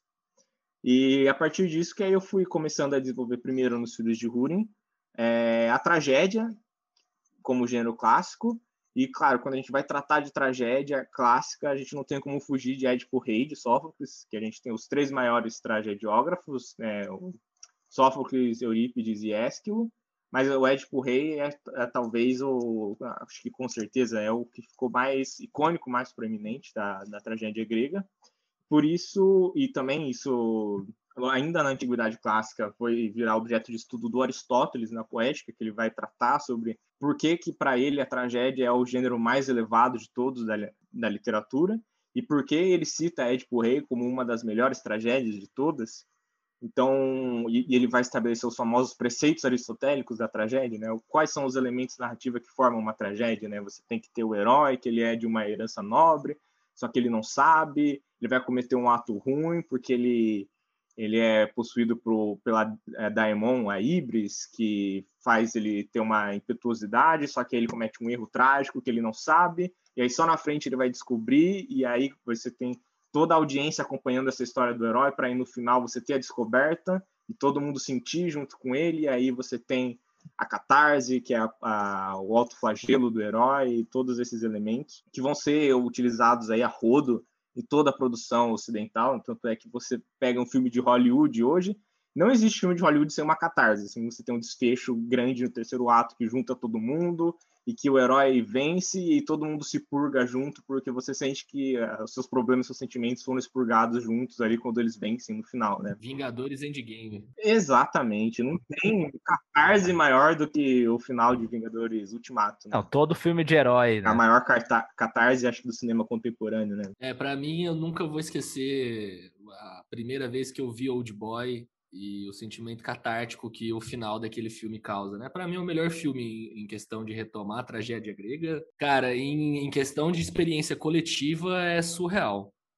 É surreal. Você sentar assim em galera, causa. Mas o Vingadores acho que é um dos melhores exemplos aí pra galera mais nova que estiver ouvindo, se a gente tiver ouvintes mais novos. né? Vingadores é o exemplo mais clássico aí que a gente pode ter para vocês de catarse. É, hoje mesmo tava rolando no Twitter um vídeo mostrando que era tipo, ah, você, se você não viu Vingadores Endgame no cinema, você não teve a experiência completa. E, Nossa, e é algo que foi padrão. Toda sala de cinema foi um negócio absurdo, né? É interessante, Samuel, tem eu já vi alguma, algumas pessoas fazendo essas comparações. Tem até um vídeo interessante do Nerd Writer, não sei se você já viu esse canal. O cara faz uns vídeo essays bem massa. Um vídeo antigo dele fazendo uma conexão da, do universo cinemático da Marvel com, com o, a mitologia. Não mitologia, ele tá falando mesmo do, do, dos textos gregos, principalmente os épicos gregos antigos, tá ligado? E, e a mitologia também. E, ah, eu acho que há também uma conexão. há uma conexão possível, sabe? Alguém se interessar em pesquisar, né? De você trazer é, não só o, o aspecto é, o, o, aspecto do, dos gêneros e analisar isso como, como uma tragédia e como um épico, né? E essa mescla mesmo. Mas também tem algo sobre é, essa construção de imaginário da Marvel. eu, acho, eu acho engraçado fazer as conexões, cara. Parece. Não, eu acho massa mesmo. Eu, ao mesmo tempo que eu fico falando, dá vontade de dar risada, tá ligado? mas. Mas isso tem total fundamento. É. O Grant Morrison, que escreve as HQs da DC, ele acho que foi um dos primeiros a popularizar essa ideia aí, que ele fala que os super-heróis são os mitos, os heróis dos Estados Unidos contemporâneos. É. E aí quem vai usar isso, assim, a, a décima potência vai ser o Zack Snyder nos filmes dele, que ele vai falar, os super-heróis são os deuses de hoje em dia, então você vai ter o Superman lá, vai ter um canto grego, canto gregoriano, a Mulher Maravilha no Snyder Cut, toda hora que ela aparece tem aquele canto das Amazonas, ah, então... É, o Snyder, ele quer pegar, ele coloca tudo lá, né, toda a simbologia que ele vê, ele quer jogar junto, então vai ter a conexão com a mitologia grega, vai ter Jesus, né, mas a, a DC fa já fazia isso antes do é, de encarar os seus heróis mesmo como quase deuses, nessa né? coisa seu panteão, né? A Liga da Justiça é algo além, assim. E mas o, o que o, Nerd Writer falava no vídeo era no sentido de que se você era um, um grego na Grécia Antiga e você ouvia uma história do, do Hércules, você ouvia uma história de um outro personagem, havia essas histórias se intercalavam em vários momentos. Então, você podia ouvir a história de alguém que ah, aparecia tal, tal, tal herói. Ah, e nessa outra aparece um deus. Então, tudo faz parte desse, desse mesmo universo, né?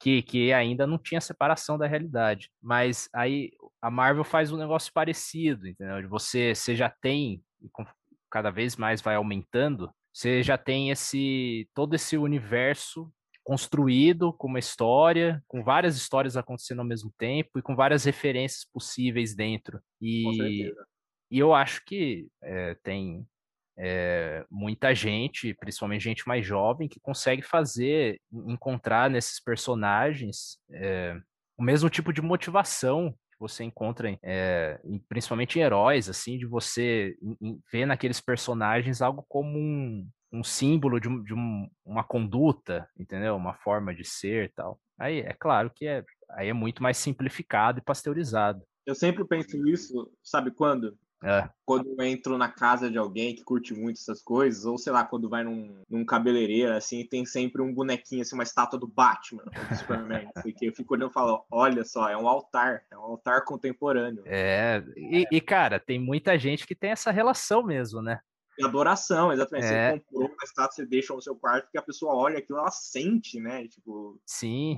Tem uma identificação muito grande, né? Uma... E você, puta, você chora lembrando aquilo. É, eu já exatamente. contando assim episódios da, da infância, eu tive um é, quando já nem era muito infância, já uma pré-adolescência, quando eu assistia o Superman o Retorno, né? Que é um filme bem criticado do, do Brian Singer eu chorei, cara, com poucas vezes na minha vida, cara. Quando o Superman começa a apanhar do Lex Luthor, eu nunca tinha visto aquilo quando criança. E quando aquela figura do Superman começa a apanhar, eu, eu, eu comecei a chorar, cara. Não, não é possível, estão fazendo isso com o Superman, né? E, mas eu acho mais do que é, enxergar fazer essa comparação e pensar, é, nossa, co como que será que pensaram para fazer uma estrutura como a dos mitos? Né? Não é, mas é dá para a gente ver como existe essa necessidade, ela se manifesta e ela vai modificar, mas sempre tem essa necessidade de você criar esses personagens. E aí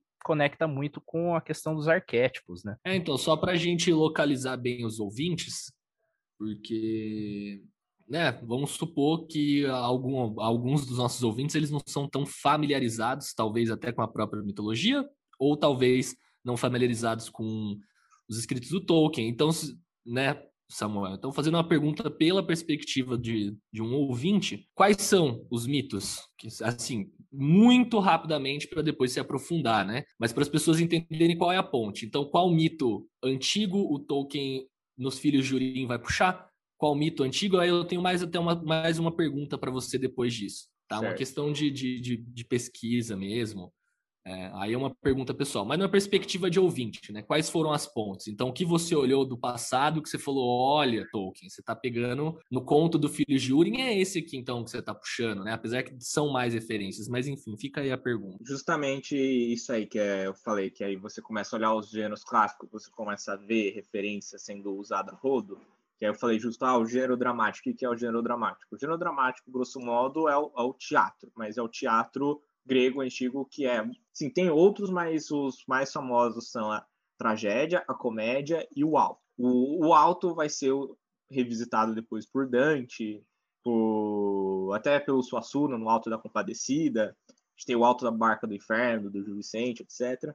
A comédia e a tragédia são dois gêneros muito próximos, no sentido de que eles vão mostrar um determinado evento que vai acontecer com um personagem ou com um grupo de personagens, só que basicamente o que diferencia um do outro. Na tragédia a gente vai sentir pena deles, na comédia a gente vai rir deles. Por isso que eles são muito próximos, até o símbolo do teatro grego, né, a carinha triste e a carinha sorrindo, né?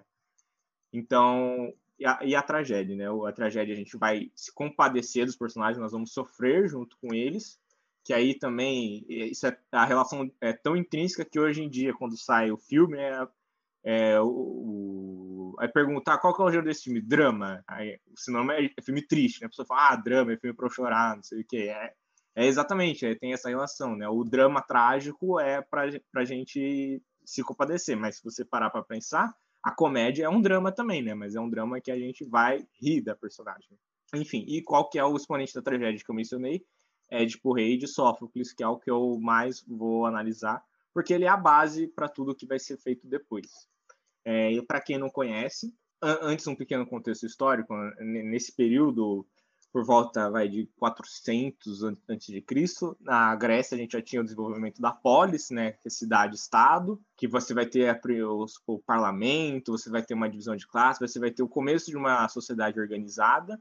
E essa sociedade, na época, eles desenvolviam como uma forma de entretenimento, mas também de propaganda do governo, o, uh, os teatros, né, que eram feitos no, em praças públicas, no, em, em, em, construções feitas pelo próprio Estado, em que eram encenadas é, as peças, ficção, e você tinha até concurso de teatro, né? Você, é, as pessoas votavam qual peça eles gostavam mais. Algumas entraram para a história, outras caíram no esquecimento.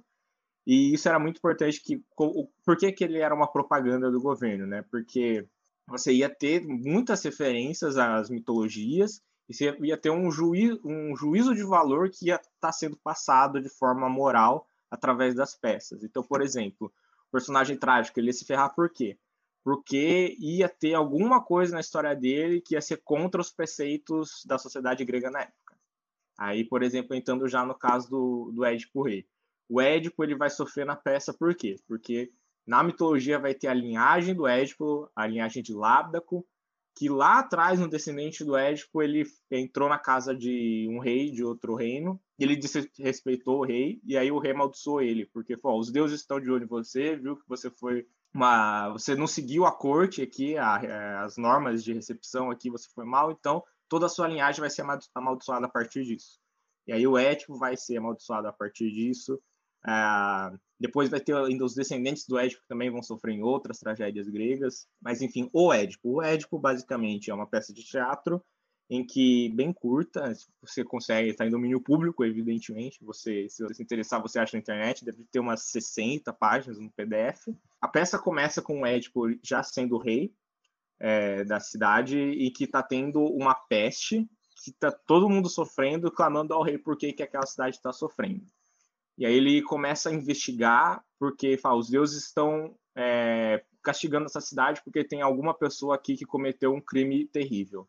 E aí, ao longo da peça, ele vai investigando e começa a investigar a própria história, que ele não tinha consciência de algumas coisas que foi feita ao longo da vida dele, para ao final descobrir o clichê, né, em que ele, sem saber, matou o próprio pai e se casou com a própria mãe, porque ele tinha nascido num reino antigo, que ele tinha sido mandado beber para outro reino, porque justamente por causa daquela maldição da linhagem dele, falou: se você ficar aqui, você vai sofrer, então você vai crescer em outro reino. Também, olha aí a questão do arquétipo, muito semelhante com o mito, mito, a história de Moisés, né, da Bíblia. Então você vai crescer em outro reino. E aí quando ele cresce, ele está andando na rua onde ele encontra um rei e ele tem um conflito com os servos dele, acaba matando esse rei sem saber que era o seu pai biológico. Depois ele desvenda o, a charada da esfinge, vira rei desse novo, desse novo reino, casa com a rainha que não tinha mais rei porque tinha sido morto por ele.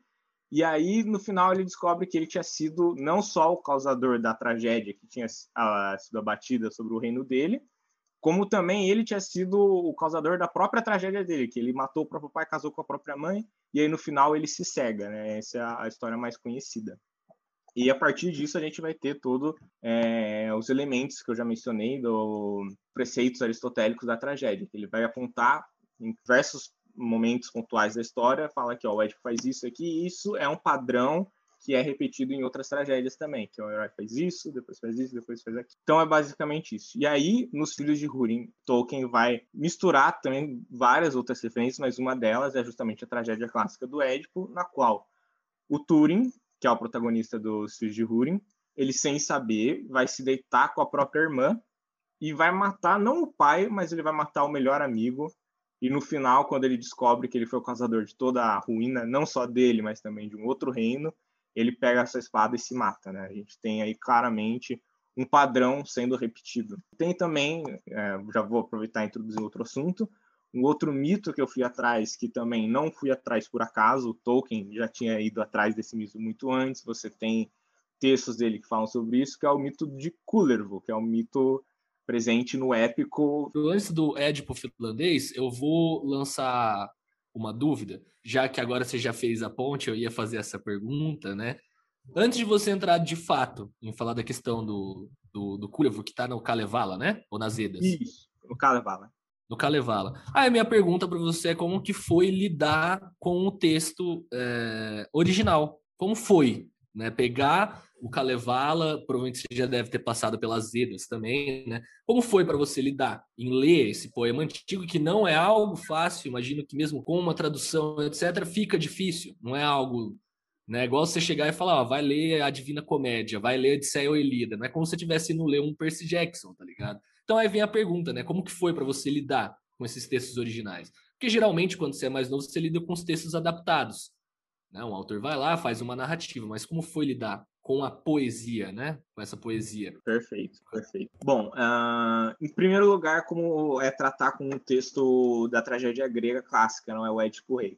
Também não é um texto fácil, é um texto muito antigo, tem Édipo Rei de 400 anos de Cristo já, é um texto que tem 2.400 anos, né? É um livro que é bem difícil também, mas via de regra a gente consegue ter uma alteridade maior com esse texto, porque ele faz parte de uma cultura que é fundadora da nossa cultura ocidental. Então a gente tem uma familiaridade um, quase que inconsciente com essa cultura, com esse movimento, né? A gente desde a escola a gente tem um pouco sobre aula sobre o que foi os gregos, né? A filosofia surgiu com eles, etc. Então a gente tá um pouco é, nosso imaginário é um pouco permeado sobre a cultura grega, então a gente tem mais familiaridade com isso. Agora quando a gente começa a ir para literatura nórdica, literatura finlandesa, literatura lituana, literatura africana, até a gente começa a literatura também oriental, chinesa, japonesa, a gente é, não pode tratar o texto somente com texto, principalmente esses textos antigos, que são textos estritamente culturais, né? Eles são registros de uma língua antiga, são registros de uma religião antiga, porque todo mito foi religião um dia. Não existe mito que não foi acreditado. Que nem no caso de Tolkien, a gente fala, ah, ele criou mitos e tal. Mito, nesse caso, artificial, né? Ele criou um mito que, no universo ficcional dele, foi acreditado pelos elfos. Mas no nosso mundo terreno, isso é uma ficção simplesmente criada pelo autor J.R.R. Tolkien. Mas nesses textos antigos que a gente está falando, eles foram religião de um povo antigo. Então, é imprescindível para você começar a tratar desses textos, você ter conhecimento da cultura, conhecimento desse povo, porque aí as coisas começam a fazer mais sentido. É aí que você começa a entender o porquê daquele texto existir, o porquê daquela história existir. Um, um caráter muito presente nos mitos é, são os chamados mitos fundadores, que o Mircea Eliade vai, vai tratar, que a gente, até nos gregos, a gente pode falar, ah, tem lá o, o, mito de eco, né? Por que, que o eco existe? Porque tem a personagem que ela fala e aí o som fica repetindo. Tem a história do, do Narciso que ele vê, né? O que, que é narcisismo? É você se vê na água lá, ele se apaixonou pelo próprio reflexo. Então, mito tem muito dessa, dessa, desse caráter de você explicar através de uma narrativa por que determinados fenômenos da natureza ocorrem. E isso acontece em diversas culturas. Então, por exemplo, no, no Carnaval, a gente vai ter na mitologia finlandesa a explicação de por que, que a água do mar é salgada. A gente vai ter também a origem da cerveja também no Carnaval. Ah, eu quero dar uma olhada nisso depois. É... Mas bom, aí já fica até a ponte, né? Enfim, vai, vai aí que agora já tá até com a ponte já pra gente chegar no Tolkien e. Então cada cultura, cada vai desenvolver o seu mito e cada mito ele vai explicar um aspecto cultural desse povo. Então, por isso que é, é sempre bom você pesquisar sobre essa cultura, se possível, você pegar um texto comentado que tenha análise em cima é, sobre pessoas, é, aliás, de pessoas que são da nacionalidade daquele povo, porque uma coisa que o Tolkien também fala, né, que mito é língua, língua é mito, as coisas não, não se dissociam, e mito e língua são aspectos culturais, então não tem como você ignorar a cultura a partir disso. Posto isso, Kalevala, poema épico finlandês. Para quem não sabe, uma forma de texto muito antiga são os chamados poemas épicos, que fazem parte do, falei, dos três gêneros dramáticos, três gêneros clássicos, o dramático, o épico o lírico. O poema épico ele faz parte do épico, né, a chamada epopeia. Então a gente tem as epopeias gregas, Elíada, Odisseia, a gente tem as, as epopeias romanas, a gente tem as epopeias até brasileiras, que for, for, são recentes, né, evidentemente, século XIX, mas existem. A gente tem as epopeia, a epopeia portuguesa, os Lusíadas, a gente tem a epopeia alemã, o Anel dos Nibelungos, a gente tem até italiana, russa, enfim. É uma forma muito antiga de, é, de um povo querer firmar o seu nacionalismo, porque uma epopeia ela é um texto nacional, ele é um texto nacionalista que ele vai mostrar a fundação de um povo. Por exemplo, nos Lusíadas que a gente aprende na escola, né? Camões ele vai encarnar no Vasco da Gama o povo português, vai ser o povo que vai navegar, que vai desbravar terras desconhecidas. Na Ilíada, o Aquiles vai ser o povo grego, ele vai ser aquele povo guerreiro, povo forte. E, enfim, a gente tem diversas, tem até epopeias africanas também do oeste da África, que elucidam como que essas formas, né, textuais elas se repetem, elas têm um padrão ao longo do mundo, mesmo que essas culturas não tenham contato. E o Kalevala ele é um exemplo disso, porque ainda mais agora na minha pesquisa que eu estou trazendo né, uma, essa herança grega, estou pegando um texto finlandês, que são culturas que a gente vê quase como que alienígenas umas das outras. Né? A Finlândia não teve nenhum contato com a cultura helenística no, no passado antigo. Então, como que você vai ter um padrão que se repete à toa, né? Como que eles vão ter um herói trágico também, sendo que eles não aprenderam com os gregos o que era um herói trágico, né? É porque esses padrões eles se repetem. Então, o Kalevala ele vai ser um poema épico que ele vai ter também o seu herói nacional e diferente, por exemplo, da Ilíada, que ela vai contar Claro, a epopeia ela conta muitas histórias, mas no geral ela tem um fio condutor que vai traçar, né? Vai ter o herói que vai perpassar por todos os cantos. O Kalevala, ele conta as histórias elas são mais individuais. E o Cooler vai aparecer em determinado ponto do, da epopeia. É, aliás, vale a pena mencionar também como que surgiu esse poema, né? Ele não surgiu por acaso. Assim, até na, na Ilíada da Odisseia é um pouco discutido sobre a questão do Homero, né? Se ele foi uma pessoa real, se foi uma compilação que foi atribuída a uma pessoa, enfim. Aí o, o Carnaval vai surgir cronologicamente muito depois, vai surgir no século XIX, mil, eu anotei aqui, em 1835 vai surgir a primeira versão do Carnaval, que vai ser um médico folclorista chamado Elias Lamroth, justamente com a intenção de criar o nacionalismo finlandês, porque na época a Finlândia estava to sendo tomada pela Suécia e sendo disputada pela Rússia também, então eles eram um povo que estava estava sendo dividido e até a língua finlandesa não era muito falada, tanto é que até hoje o sueco é muito falado na Finlândia. Você tem um começa a surgir um desenvolvimento intelectual de querer fundar uma nacionalidade finlandesa e claro, você tomando como padrão, ah, países que tiveram sua unificação, por exemplo, a Alemanha, que também era uma região muito dividida, foi unificada porque eles tinham uma epopeia. A Itália, que também era muito dividida, foi só em 1700 que eles foram virar a Itália como a gente conhece, porque também você teve o nacionalismo italiano, vamos criar o nacionalismo finlandês. E a partir disso, ele vai para a região rural da Finlândia, que é a região mais ao norte, você imagina, é um país frio, mas mais ao norte é uma região muito fria, que viviam camponeses é, que falavam finlandês, que era a língua bem é, marginalizada, e ele vai começar a coletar essas histórias primeiras que eles contavam que eram passadas geração para geração, que nunca tinham sido escritas, que eram mitos, eram mitos que eram era uma herança de uma época de quase dois mil anos antes, sabe? Você consegue traçar.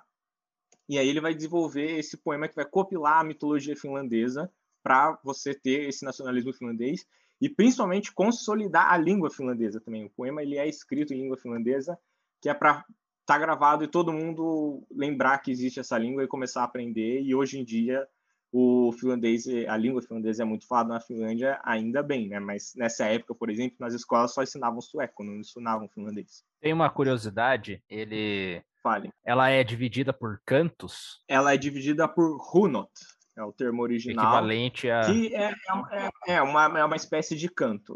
É, algumas traduções usam como canto, algumas traduções usam como poema, simplesmente. Mas a estrutura é de canto. Você tem, acho que são 20 ou 30 cantos e. Né, runot. O, o singular é runo, plural runot. E que ele começa com um poema bem extenso, conta uma narrativa, e acaba um, começa outro, e ele vai assim até o final. E de fato pode ser cantado. Sim, é, ele, ele é muito cantado. Todas as, as epopeias elas têm uma sonoridade muito grande, porque são poemas e a poesia está muito associada com o som. Então, a, a, o Kalevala, é, em muitos momentos, você está tendo uma narrativa e para, e aí um personagem ele começa a cantar aos céus, depois ele canta para a terra, depois ele canta para o fogo, e, e não está cantando uma história, ele está cantando um idílio, uma ode, ele está pedindo uh, aos céus para que dê força para ele. Tem, tem até uma, uma mesa redonda que eu montei com uma finlandesa para falar sobre o Kalevala, ela fala, acho que talvez pelos finlandeses eles serem muito reservados, muito, muito frios, de poucas palavras, Ela fala, talvez por isso que a música e o poema seja muito forte na Finlândia, porque é o momento em que as pessoas realmente se expressam, que quando coloca na, na música ou no poema. Então ele é muito cantado, muito cantado com a sonoridade muito própria. Inclusive nessa mesa, ela, a convidada, ela começa cantando uma partezinha, né? Isso, você chegou é, a ver. Sim. É muito sim. legal, né? Você vê principalmente né, um finlandês nativo cantando, assim, é uma língua, nossa, muito diferente, né? Mas, mas muito bela também. É, e aí também é interessante notar, é, falando sobre o finlandês e sobre como. Você comentou no, no início, quando a gente entrou nesse tópico agora, sobre como a, a Grécia está muito mais, os mitos gregos estão muito mais no nosso imaginário, e quando a gente entra em contato com outros, como o finlandês, tem uma tem algo muito diferente, né? E, um estranhamento inicial mesmo, pela forma como a história é contada e pela forma como funciona.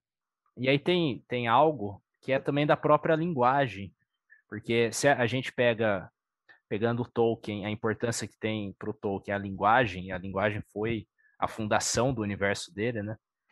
E então a gente pensar em como essas construções também estão conectadas com a linguagem e o finlandês, ele ser uma língua que não tem conexão com o indo-europeu. Então você tem Sim. também você tem uma uma construção que é muito diferente de, de desse pensamento em relação à a, a, a, existência, né? E isso se conecta também você, você ter uma língua que não está conectada, não teve essa, essa experiência de troca com as outras, né? Exato, perfeito. É, até um detalhe bom você ter mencionado isso, que o finlandês é uma das poucas línguas europeias que não fazem parte do tronco linguístico chamado indo-europeu. Que, para quem não sabe, a, a, as línguas elas não, elas não são únicas, né? Elas sempre surgem a partir de uma mistura de outras línguas, grosso modo. Então você tem troncos linguísticos que é, os escavadores de línguas, né, os chamados filólogos, eles começam a traçar a origem de línguas. Um exemplo básico aqui, todo mundo sabe que o português é uma língua derivada do latim. Então, por exemplo, a gente tem é, o ramo das línguas românicas, da, é, da qual você tem o latim vulgar, que dá origem ao português, ao francês, ao italiano, ao espanhol, ao catalão, etc. E você tem também a, o ramo das línguas germânicas, que é da onde vem o inglês, onde vem o dinamarquês, o alemão, o sueco, enfim. E toda é, e esse o românico e o germânico, os dois fazem parte de uma, um tronco maior que é chamado indo-europeu, que também, para você ter noção, é de onde vem a língua árabe, que é das línguas semíticas, de onde vem o hebraico, etc. Então, muitas línguas fazem parte desse tronco. E o finlandês não faz parte, ele faz parte de uma, um outro tronco linguístico que é chamado fino-úgrico, que tem basicamente, acho que o finlandês, o húngaro, o estoniano, e acho que deve ter mais alguma outra língua. É um ramo muito específico, que isso quer dizer que, né? Era um povo muito limitado que deu origem a essas línguas. Tem até algum, alguns estudos que falam que, na verdade, o Húngaro, a Hungria e a Finlândia ficam muito distantes, né? mas falam que talvez que os húngaros foram uma tribo que se separou, foi para o sul e lá eles se desenvolveram, virou a Hungria, mas a Finlândia e a Estônia eles ficaram mais ou menos na mesma região. E certamente você vai achar semelhança na mitologia entre esses países, né? Sim, sim. A Estônia eles têm um poema épico também que é muito parecido com o Kalevala, chama Kalev Poeg que é do século XVIII também, que vai tratar também, o, o, cenário vai ser basicamente o mesmo também, regiões muito frias, vai ter conflito familiar também muito semelhante com o Kalevala, apesar de não ter, ser tão conhecido quanto, né?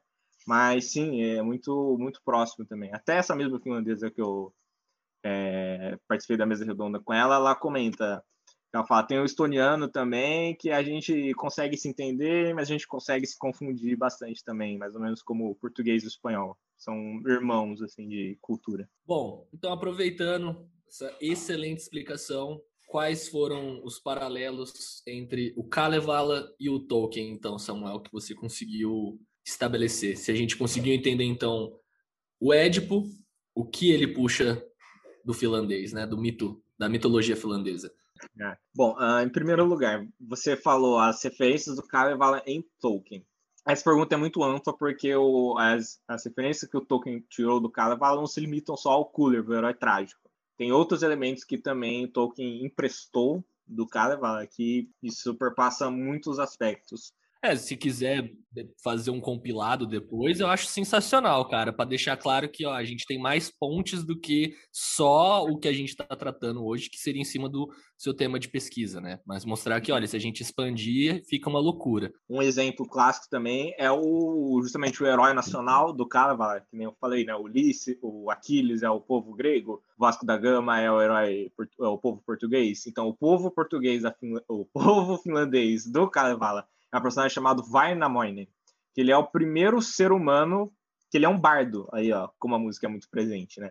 Ele nasce e ele começa a cantar e ele é meio que Odin, assim, ele é o pai de todo mundo. E ele é, a figura dele é um velho sábio, que Tolkien é uma das influências para o Gandalf também, o Vainamoinen.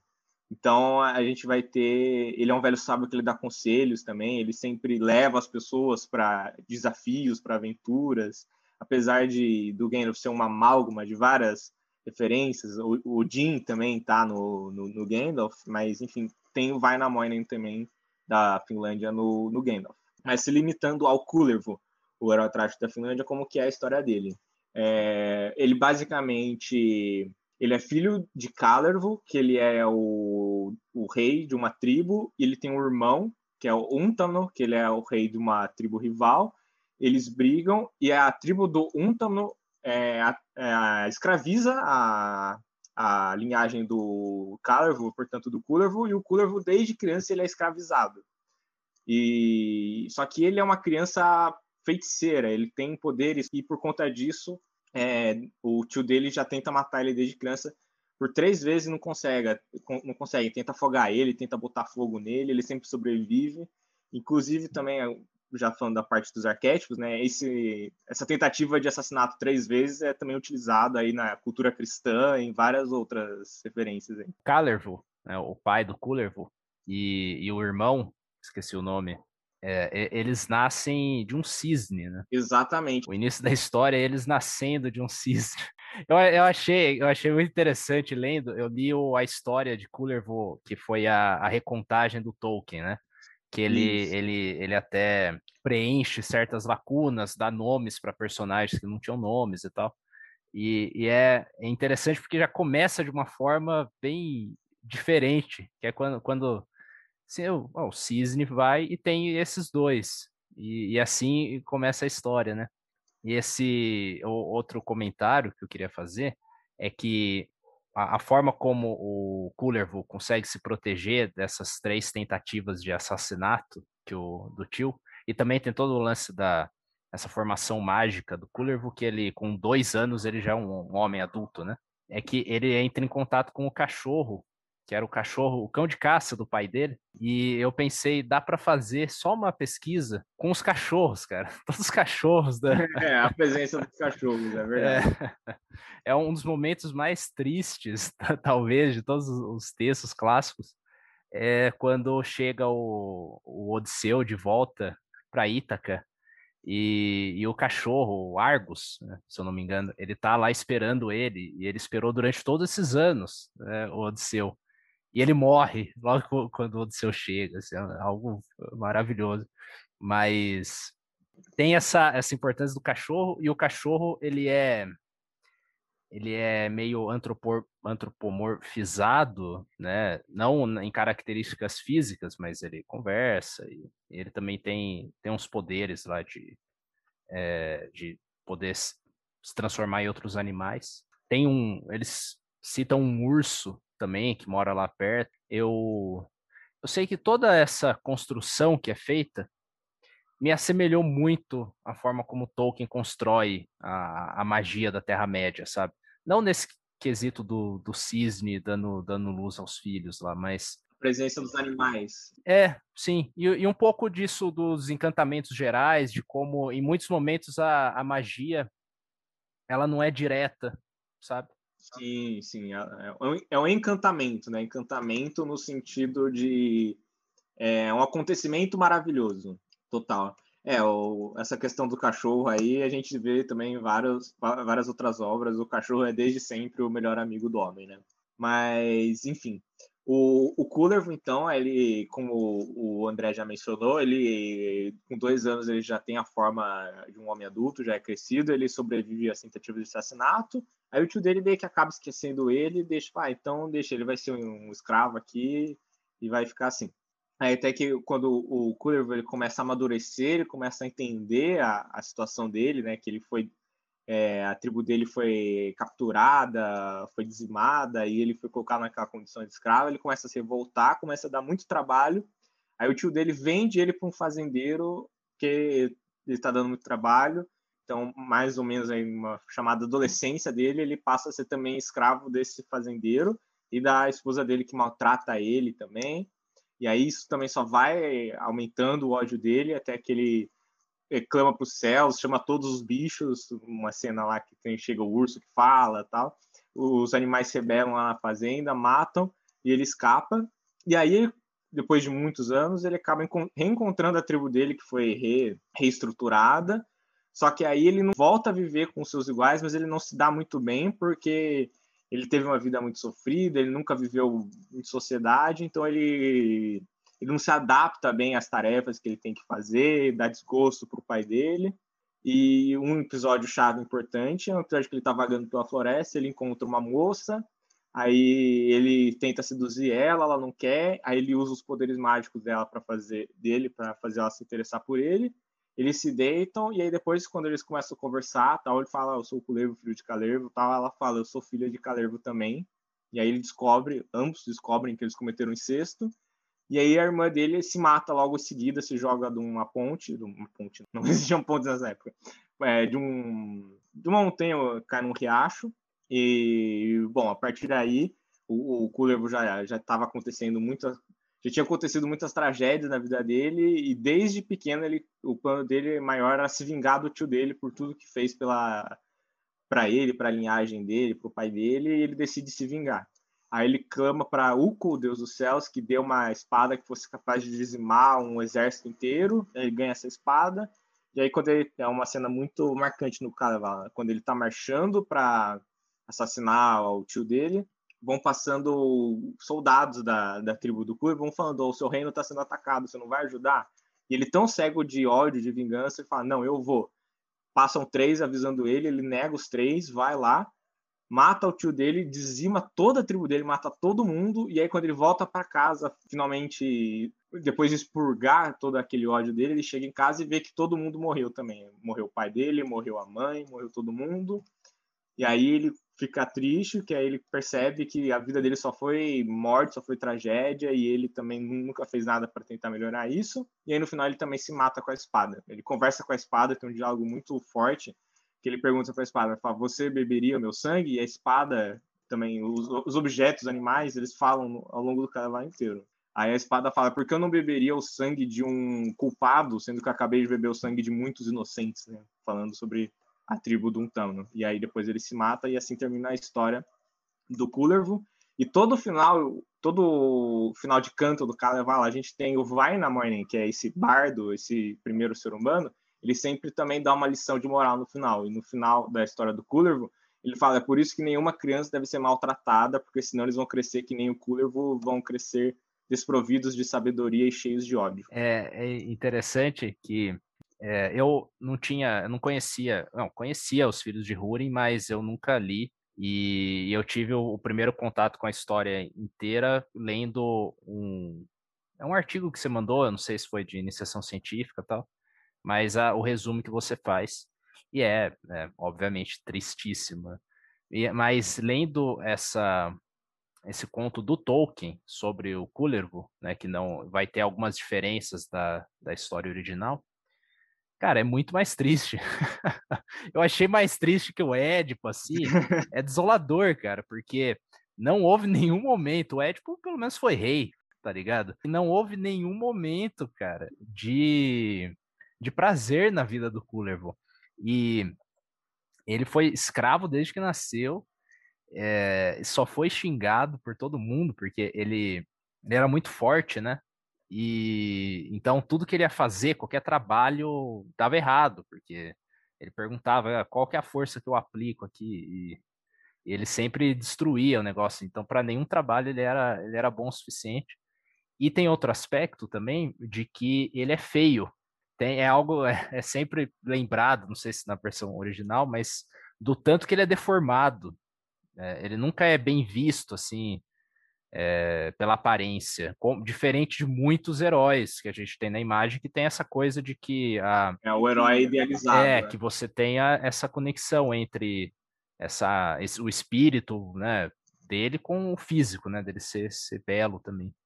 E o Kullervo não, é, ele é meio deformado mesmo, ele é, é pequeno e todo estranho. Aí, eu não sei qual a conexão que a gente faz a seguir, mas tem essa uma questão que é muito importante é da maldição, né?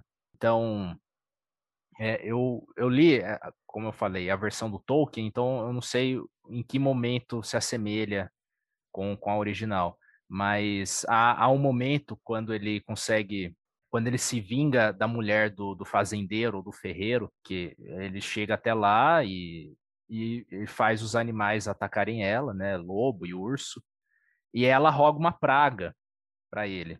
Aí quando ele chega, quando ele encontra a irmã, sem saber que é a irmã na floresta, ela ele tá meio que a, a mente dele tá com essa essa, essa praga que ela rogou, assim, ela tá encantada por essa maldição. O Filhos de Húrin também a motivação, a maldição que é colocada na linhagem é colocada pelo Melkor né? E no, na tragédia grega, você tem isso também de que os mortais, eles eles têm uma limitação, eles não têm livre-arbítrio, né? Então, ele você tem uma o destino do Édipo, ele estava traçado desde o nascimento dele, e nada que ele fizesse é, ia poder alterar isso. Perfeito, André, perfeito. É, assim, basicamente, qual que é a diferença entre o herói trágico e o herói épico? ambos eles têm o destino traçado, porque os humanos, via de regra, eles têm a vida traçada pelos deuses. Só que o herói épico, ele desde o nascimento, ele já sabe o destino dele. Ele sabe, ele nasce e fala, você vai ser o herói, você vai libertar o seu povo, não sei o quê. Por isso que ele é o herói idealizado. Ele pega as armas, ele luta o exército, ele ganha, que ele sabe que ele vai ganhar, que ele tem a força dos deuses, ele tem o apoio dos deuses, os deuses falam, você vai ganhar. O herói trágico, ele não sabe o destino dele. Por isso que ele é trágico. O Édipo, ele não sabe que ele vai casar com a mãe e vai matar o pai. Ele não sabe disso porque se ele soubesse, não, é, a gente não sentiria tanto a dor que ele sente. Então ele tenta se desvencilhar, o herói trágico, via de regra, ele tenta se desvencilhar do seu destino, que ele não sabe o que vai ser, ele sabe que vai ser alguma coisa ruim, ele tenta, tenta se desvencilhar, mas ele nunca consegue. No final ele sempre acaba sendo aquele personagem que os deuses falaram que ele ia ser. Então é exatamente essa questão da maldição que ela também está presente nas três obras que eu citei, né? O, no Édipo, ele, a linhagem dele é amaldiçoada, a linhagem de Lábdaco, e da qual ele vai sofrer, as filhas dele vão sofrer também. No Filhos de Húrin, o Túrin, a, a, a, linhagem dele é amaldiçoada também pelo Melkor, porque o pai dele, o Húrin, é um ser humano, é um homem, que tentou desafiar as forças de Melkor, que é o primeiro Senhor do Escuro, Aí o Senhor do Escuro aprisiona ele na, na, na prisão de Angman dele e fala: a sua linhagem inteira vai pagar pelo que você fez. E aí também, né, os dois filhos dele, né, o Turin e a Nienor, vão sofrer. E no caso do Kullervo também, que ele é aprisionado e ele tenta se vingar do tio, mas o tio também já tinha aquela disputa desde quando eles eram cisnes, né? Ele, a mãe deles é cisne eles nascem, eles já têm aquela rivalidade e também tem essa a, a questão da família que vai ser muito forte nessa maldição. Maldição de família é uma coisa também que existe em muitos textos antigos, né? Até mesmo na Bíblia você encontra isso. É, quando Jesus Cristo nasce, o imperador de Roma tenta matar todas as crianças, os pais Maria e José tentam esconder Jesus no Egito. Não sei se vocês sabiam dessa, né? Tem Moisés também, que ele ia ser o quem ia libertar os hebreus do, do, do Egito, e aí também matam todos os bebês, e ele é mandado pelo rio lá.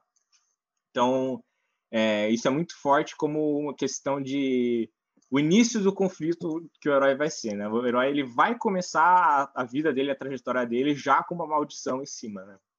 Então, com certeza. E na tragédia, então, isso aí vai ser sempre uma presença muito forte. Cara, e, e vale ressaltar a leitura, né? Muito interessante a leitura do Filho de Urim, para você pegar uma história que destoa das outras, porque ela tem uma temática muito trágica, como a gente está ressaltando, né? Você está lidando com um arco diferente, porque você vai ler Beren Lúthien, o resultado é legal, né? O resultado é positivo. Você tem o herói vencendo ali, você vai ver a queda de Gondolin, né? O mito da queda de Gondolin, o resultado, por mais que seja trágico, a queda da cidade, os nossos heróis eles saem, né? Criam a linhagem, inclusive, que vai dar no Elrond, através dali, que cria a linhagem que dá no Aragorn. E o Filho de Urim é, é uma leitura muito mais pesada, entre aspas, do Tolkien. Você vai lidar com uma tragédia, você vai lidar com um resultado que é negativo, você não vai sair com os heróis viveram felizes para sempre. Não, você tem um herói tragicamente, né? Morre na lâmina. Eu acho muito legal quando você vai ler Filhos de Urim e, e tem essa quebra. Que você fala, nossa, imagina se o Tolkien fosse meter o louco, né? Ele ia acabar com tudo. Porque, cara, é, é bem pesado. O desenrolar da leitura do Filhos de Urim é muito pesada. Né? Você vai vendo a sinuca de bico se fechando cada vez mais. Muitas horas você fala, puta, Turim, fica aqui, cara. Sabe, fica aqui no reino de Dória, fica sossegado na sua, fica de boa, não tem, desencana, cara. Não dá, não dá continuidade na sua ideia. Não. Exato. Vocês sabiam que a única cena de nudez na obra de Tolkien é nos Filhos de Húrin. E a única cena de incesto também. É, claro, né, quando o Turing acaba se casando com a própria irmã, e a cena de nudez é quando ela é amaldiçoada pelo dragão, o Glorond, que ela sai correndo pela mata desmemoriada, ela tira a roupa e cai na mata. E aí que o Turing os homens eles encontram ela, ela tá pelada. E aí ele cobre ela e leva ela. É a única cena de nudez na obra de Tolkien. Olha. Nossa, é verdade. Tinha me record... não, não me recordava disso. É tão, é tão, é muito específico pensar nesse aspecto. Então, agora só para os nossos telespectadores aqui que talvez não tenham lido os Filhos de Húrin, basicamente vocês já sabem a história depois que vocês já ouviram tudo isso que é basicamente uma amálgama de tudo que foi dito, né? É, a gente tem o primeiro Senhor do Escuro, o Melkor, que foi, o, digamos assim, o professor de Sauron, né? Foi quem começou a botar o terror na Terra-média primeiro, que aí forma uma aliança entre os homens que tenta é, deter o poder dele, só que falham, aí ele amaldiçoa, amaldiçoa a linhagem do Húrin, e aí Húrin tem dois filhos, um menino e uma menina, que ficam com a mãe enquanto ele está amaldiçoado, está cativo na prisão de Melkor. E aí eles são ocultos também, pela, que nem a gente falou aqui Jesus Cristo Cullevo. Eles são escondidos. O Túrin ele vai crescendo um reino élfico de Dória. E quando ele, desde pequeno ele vai sentir como um outsider, com, com uma, um, um estrangeiro na, no próprio lar, porque é um lar de elfos, ele é o único ser humano lá. Inclusive vai ter intrigas na corte, porque ele é de uma linhagem amaldiçoada, ele vai ficar no reino que é super próspero, vai tra trazer ruína para aquele reino. Enfim, é quando ele cresce, assim como o Curvo, ele tem também a motivação, a vingança, é se vingar do Melkor por, por ter aprisionado o pai dele, por ter amaldiçoado ele. E ele vai passar por muitas desaventuras aí, vai ter um episódio que ele vai matar o melhor amigo dele, o Beleg, que não é o pai, mas é uma morte também muito, uma morte acidental, que vai ser muito presente na vida dele, que vai carregar uma carga de culpa muito grande. Ele vai ser responsável pela ruína de outro reino, também o reino de Nargothrond, que ele vai se tornar um exército, é um general do exército, só que aí, por ele estar lá, o Melkor vai mandar uma horda de um dragão, Glorond, vai destruir todo aquele reino porque ele está atrás do Túrin. Ele vai escapar, mas ele até porque ele, é, enfim, vai é, ser hipnotizado pelo dragão, que o dragão tem um poder de encantamento muito grande, ele vai escapar, só que ele vai ser, vai carregar a culpa de também ter sido responsável por ser o responsável pela ruína do reino, assim como também o Édipo foi responsável pela ruína de Tebas. E, enfim, no, muitos anos, quando ele já está adulto, ele vai acabar se casando com a própria irmã, que vai ter tido a mente apagada também. Vão se casar, no final ele descobre que cometeu incesto, é, ela também vai descobrir que cometeu incesto, ela vai se matar, que nem a irmã do Kullervo, vai se jogar num, num riacho. E ao final, ele, depois de descobrir toda a desgraça que ele foi responsável pela própria vida sem saber, ele também, assim como o Kullervo, vai pegar a espada e vai se matar também. Essa questão da morte é como catarse, né? A catarse é o processo final em que todos os conflitos da trama eles se resumem se eles num desfecho em que a, a plateia vai finalmente ver o vai, vai ter os seus sentimentos, que é, chamam é, purgados, né? Você vai ter toda aquela angústia que vai sendo é, construída ao longo da narrativa e no final tudo aquilo vai terminar num único ponto. Então, é, essa morte do Cooler, do Turing, é, ela vai ser importante, mas por que que no Édipo o Édipo não se mata? O Édipo ele vai se cegar. E tanto é que ainda vai ter outras peças ainda com o Édipo, vai ter Édipo em Colono, que ele vai estar cego e vai continuar a história dele, vai ter as filhas dele e mais. Por quê? Porque na tragédia grega do Édipo, ele entende que a morte é uma punição muito leve ainda por todos os crimes que ele cometeu. Ele vai se cegar porque quando você se cega, né, claro, né, nessa nesse contexto grego antigo, você se cegar é você deixar de ser humano, porque você não vai mais trabalhar, você não vai mais poder legislar, no caso que ele era um rei, ele não vai ter mais poder de persuasão, não vai mais é, estar presente no mundo, ele vai ser agora um, um morto-vivo, um zumbi. E ele vai até, enfim, a morte natural dele vai carregar essa culpa de eu não vou enxergar mais porque eu cometi esses tais crimes. No caso aí, agora na versão, né, na, na epistemologia finlandesa, né, nessa na concepção de mundo deles, talvez a morte seria o castigo maior, né, e o Tolkien vai se aproveitar disso. Talvez também por uma questão cristã, uma concepção cristã de que você cometer um suicídio é você tirar sua própria vida, e isso é um crime maior do que qualquer outra coisa, né? Você está renegando a dádiva de Deus. Mas, enfim, a morte acaba sendo, nesse contexto do, do Húrin, é do Turing, aliás, né?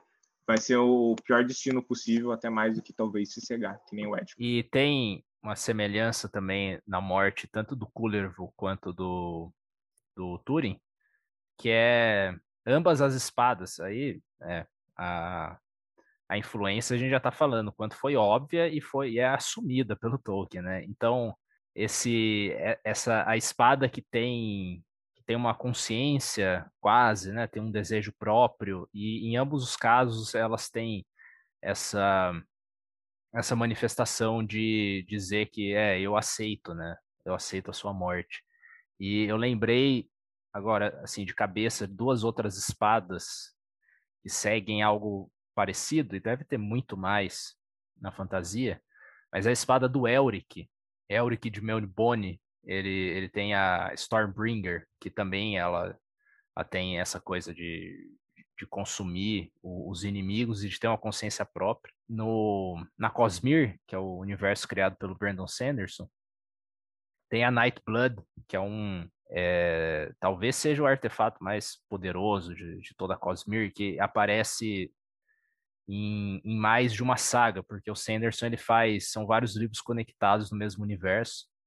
E essa Nightblood aparece primeiro no Warbreaker e agora é um elemento importante do, da saga Stormlight Archive. E segue essa mesma coisa. A espada tem um desejo é, pela morte e, e, conversa, sabe, com o seu portador e tal. Então, tá aí, as referências vão continuando, sabe? Elas vão, vão seguindo e, e é, os escritores de hoje em dia continuam pegando e fazendo a sua versão do que já foi feito. É, com certeza. Você mencionou até um, uma questão que eu quase ia deixar passar, que é a espada do, do Húrin, né? Eu já mencionei a espada do Turing, fala com ele lá, aquele diálogo lá super impactante.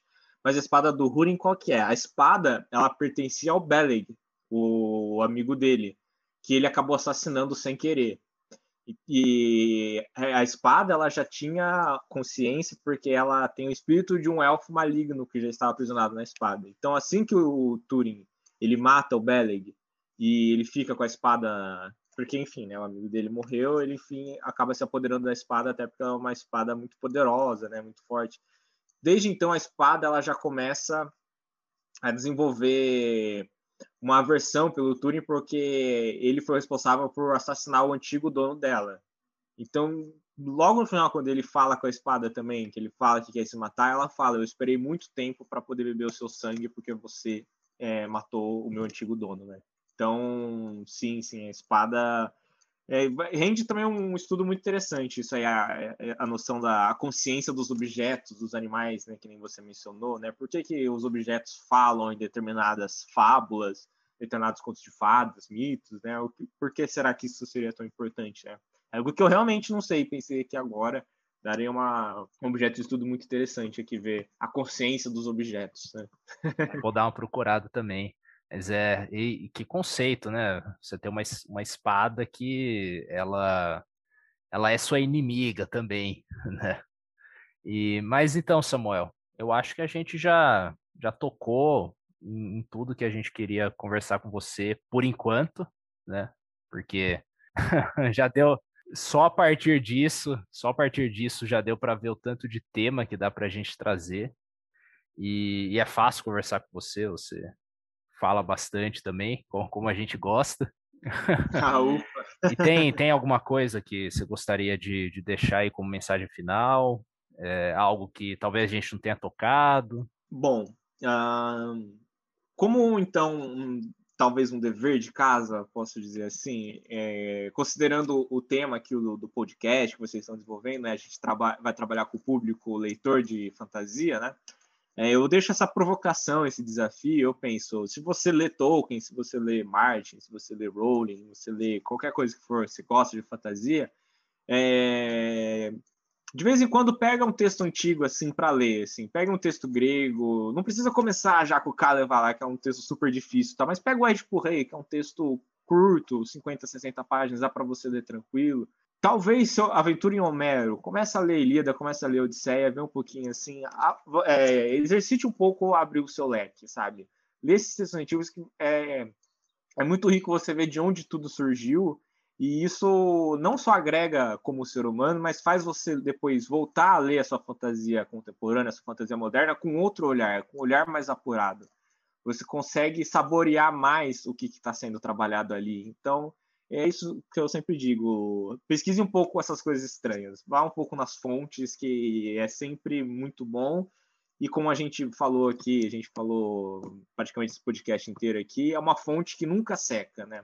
O Homero está aí há mais de dois mil anos, Aristóteles está mais de dois mil anos, Sócrates está mais de dois mil anos, o Kalevala está mais de dois mil anos também, mas texto escrito dele ele já tem uns 200 anos aí, a gente está estudando, está conversando sobre isso, e a gente está sempre arranhando a superfície, né? É, o texto ele se torna o que ele é por causa dos leitores, né? Então, quanto mais leitores forem surgindo, mais leituras vão ser construídas em cima. Então, é sempre isso. Tragam mais pessoas para esse mundo aí, que quanto mais, mais a gente consegue saborear toda, todas essas histórias antigas aí, ficcionais, né?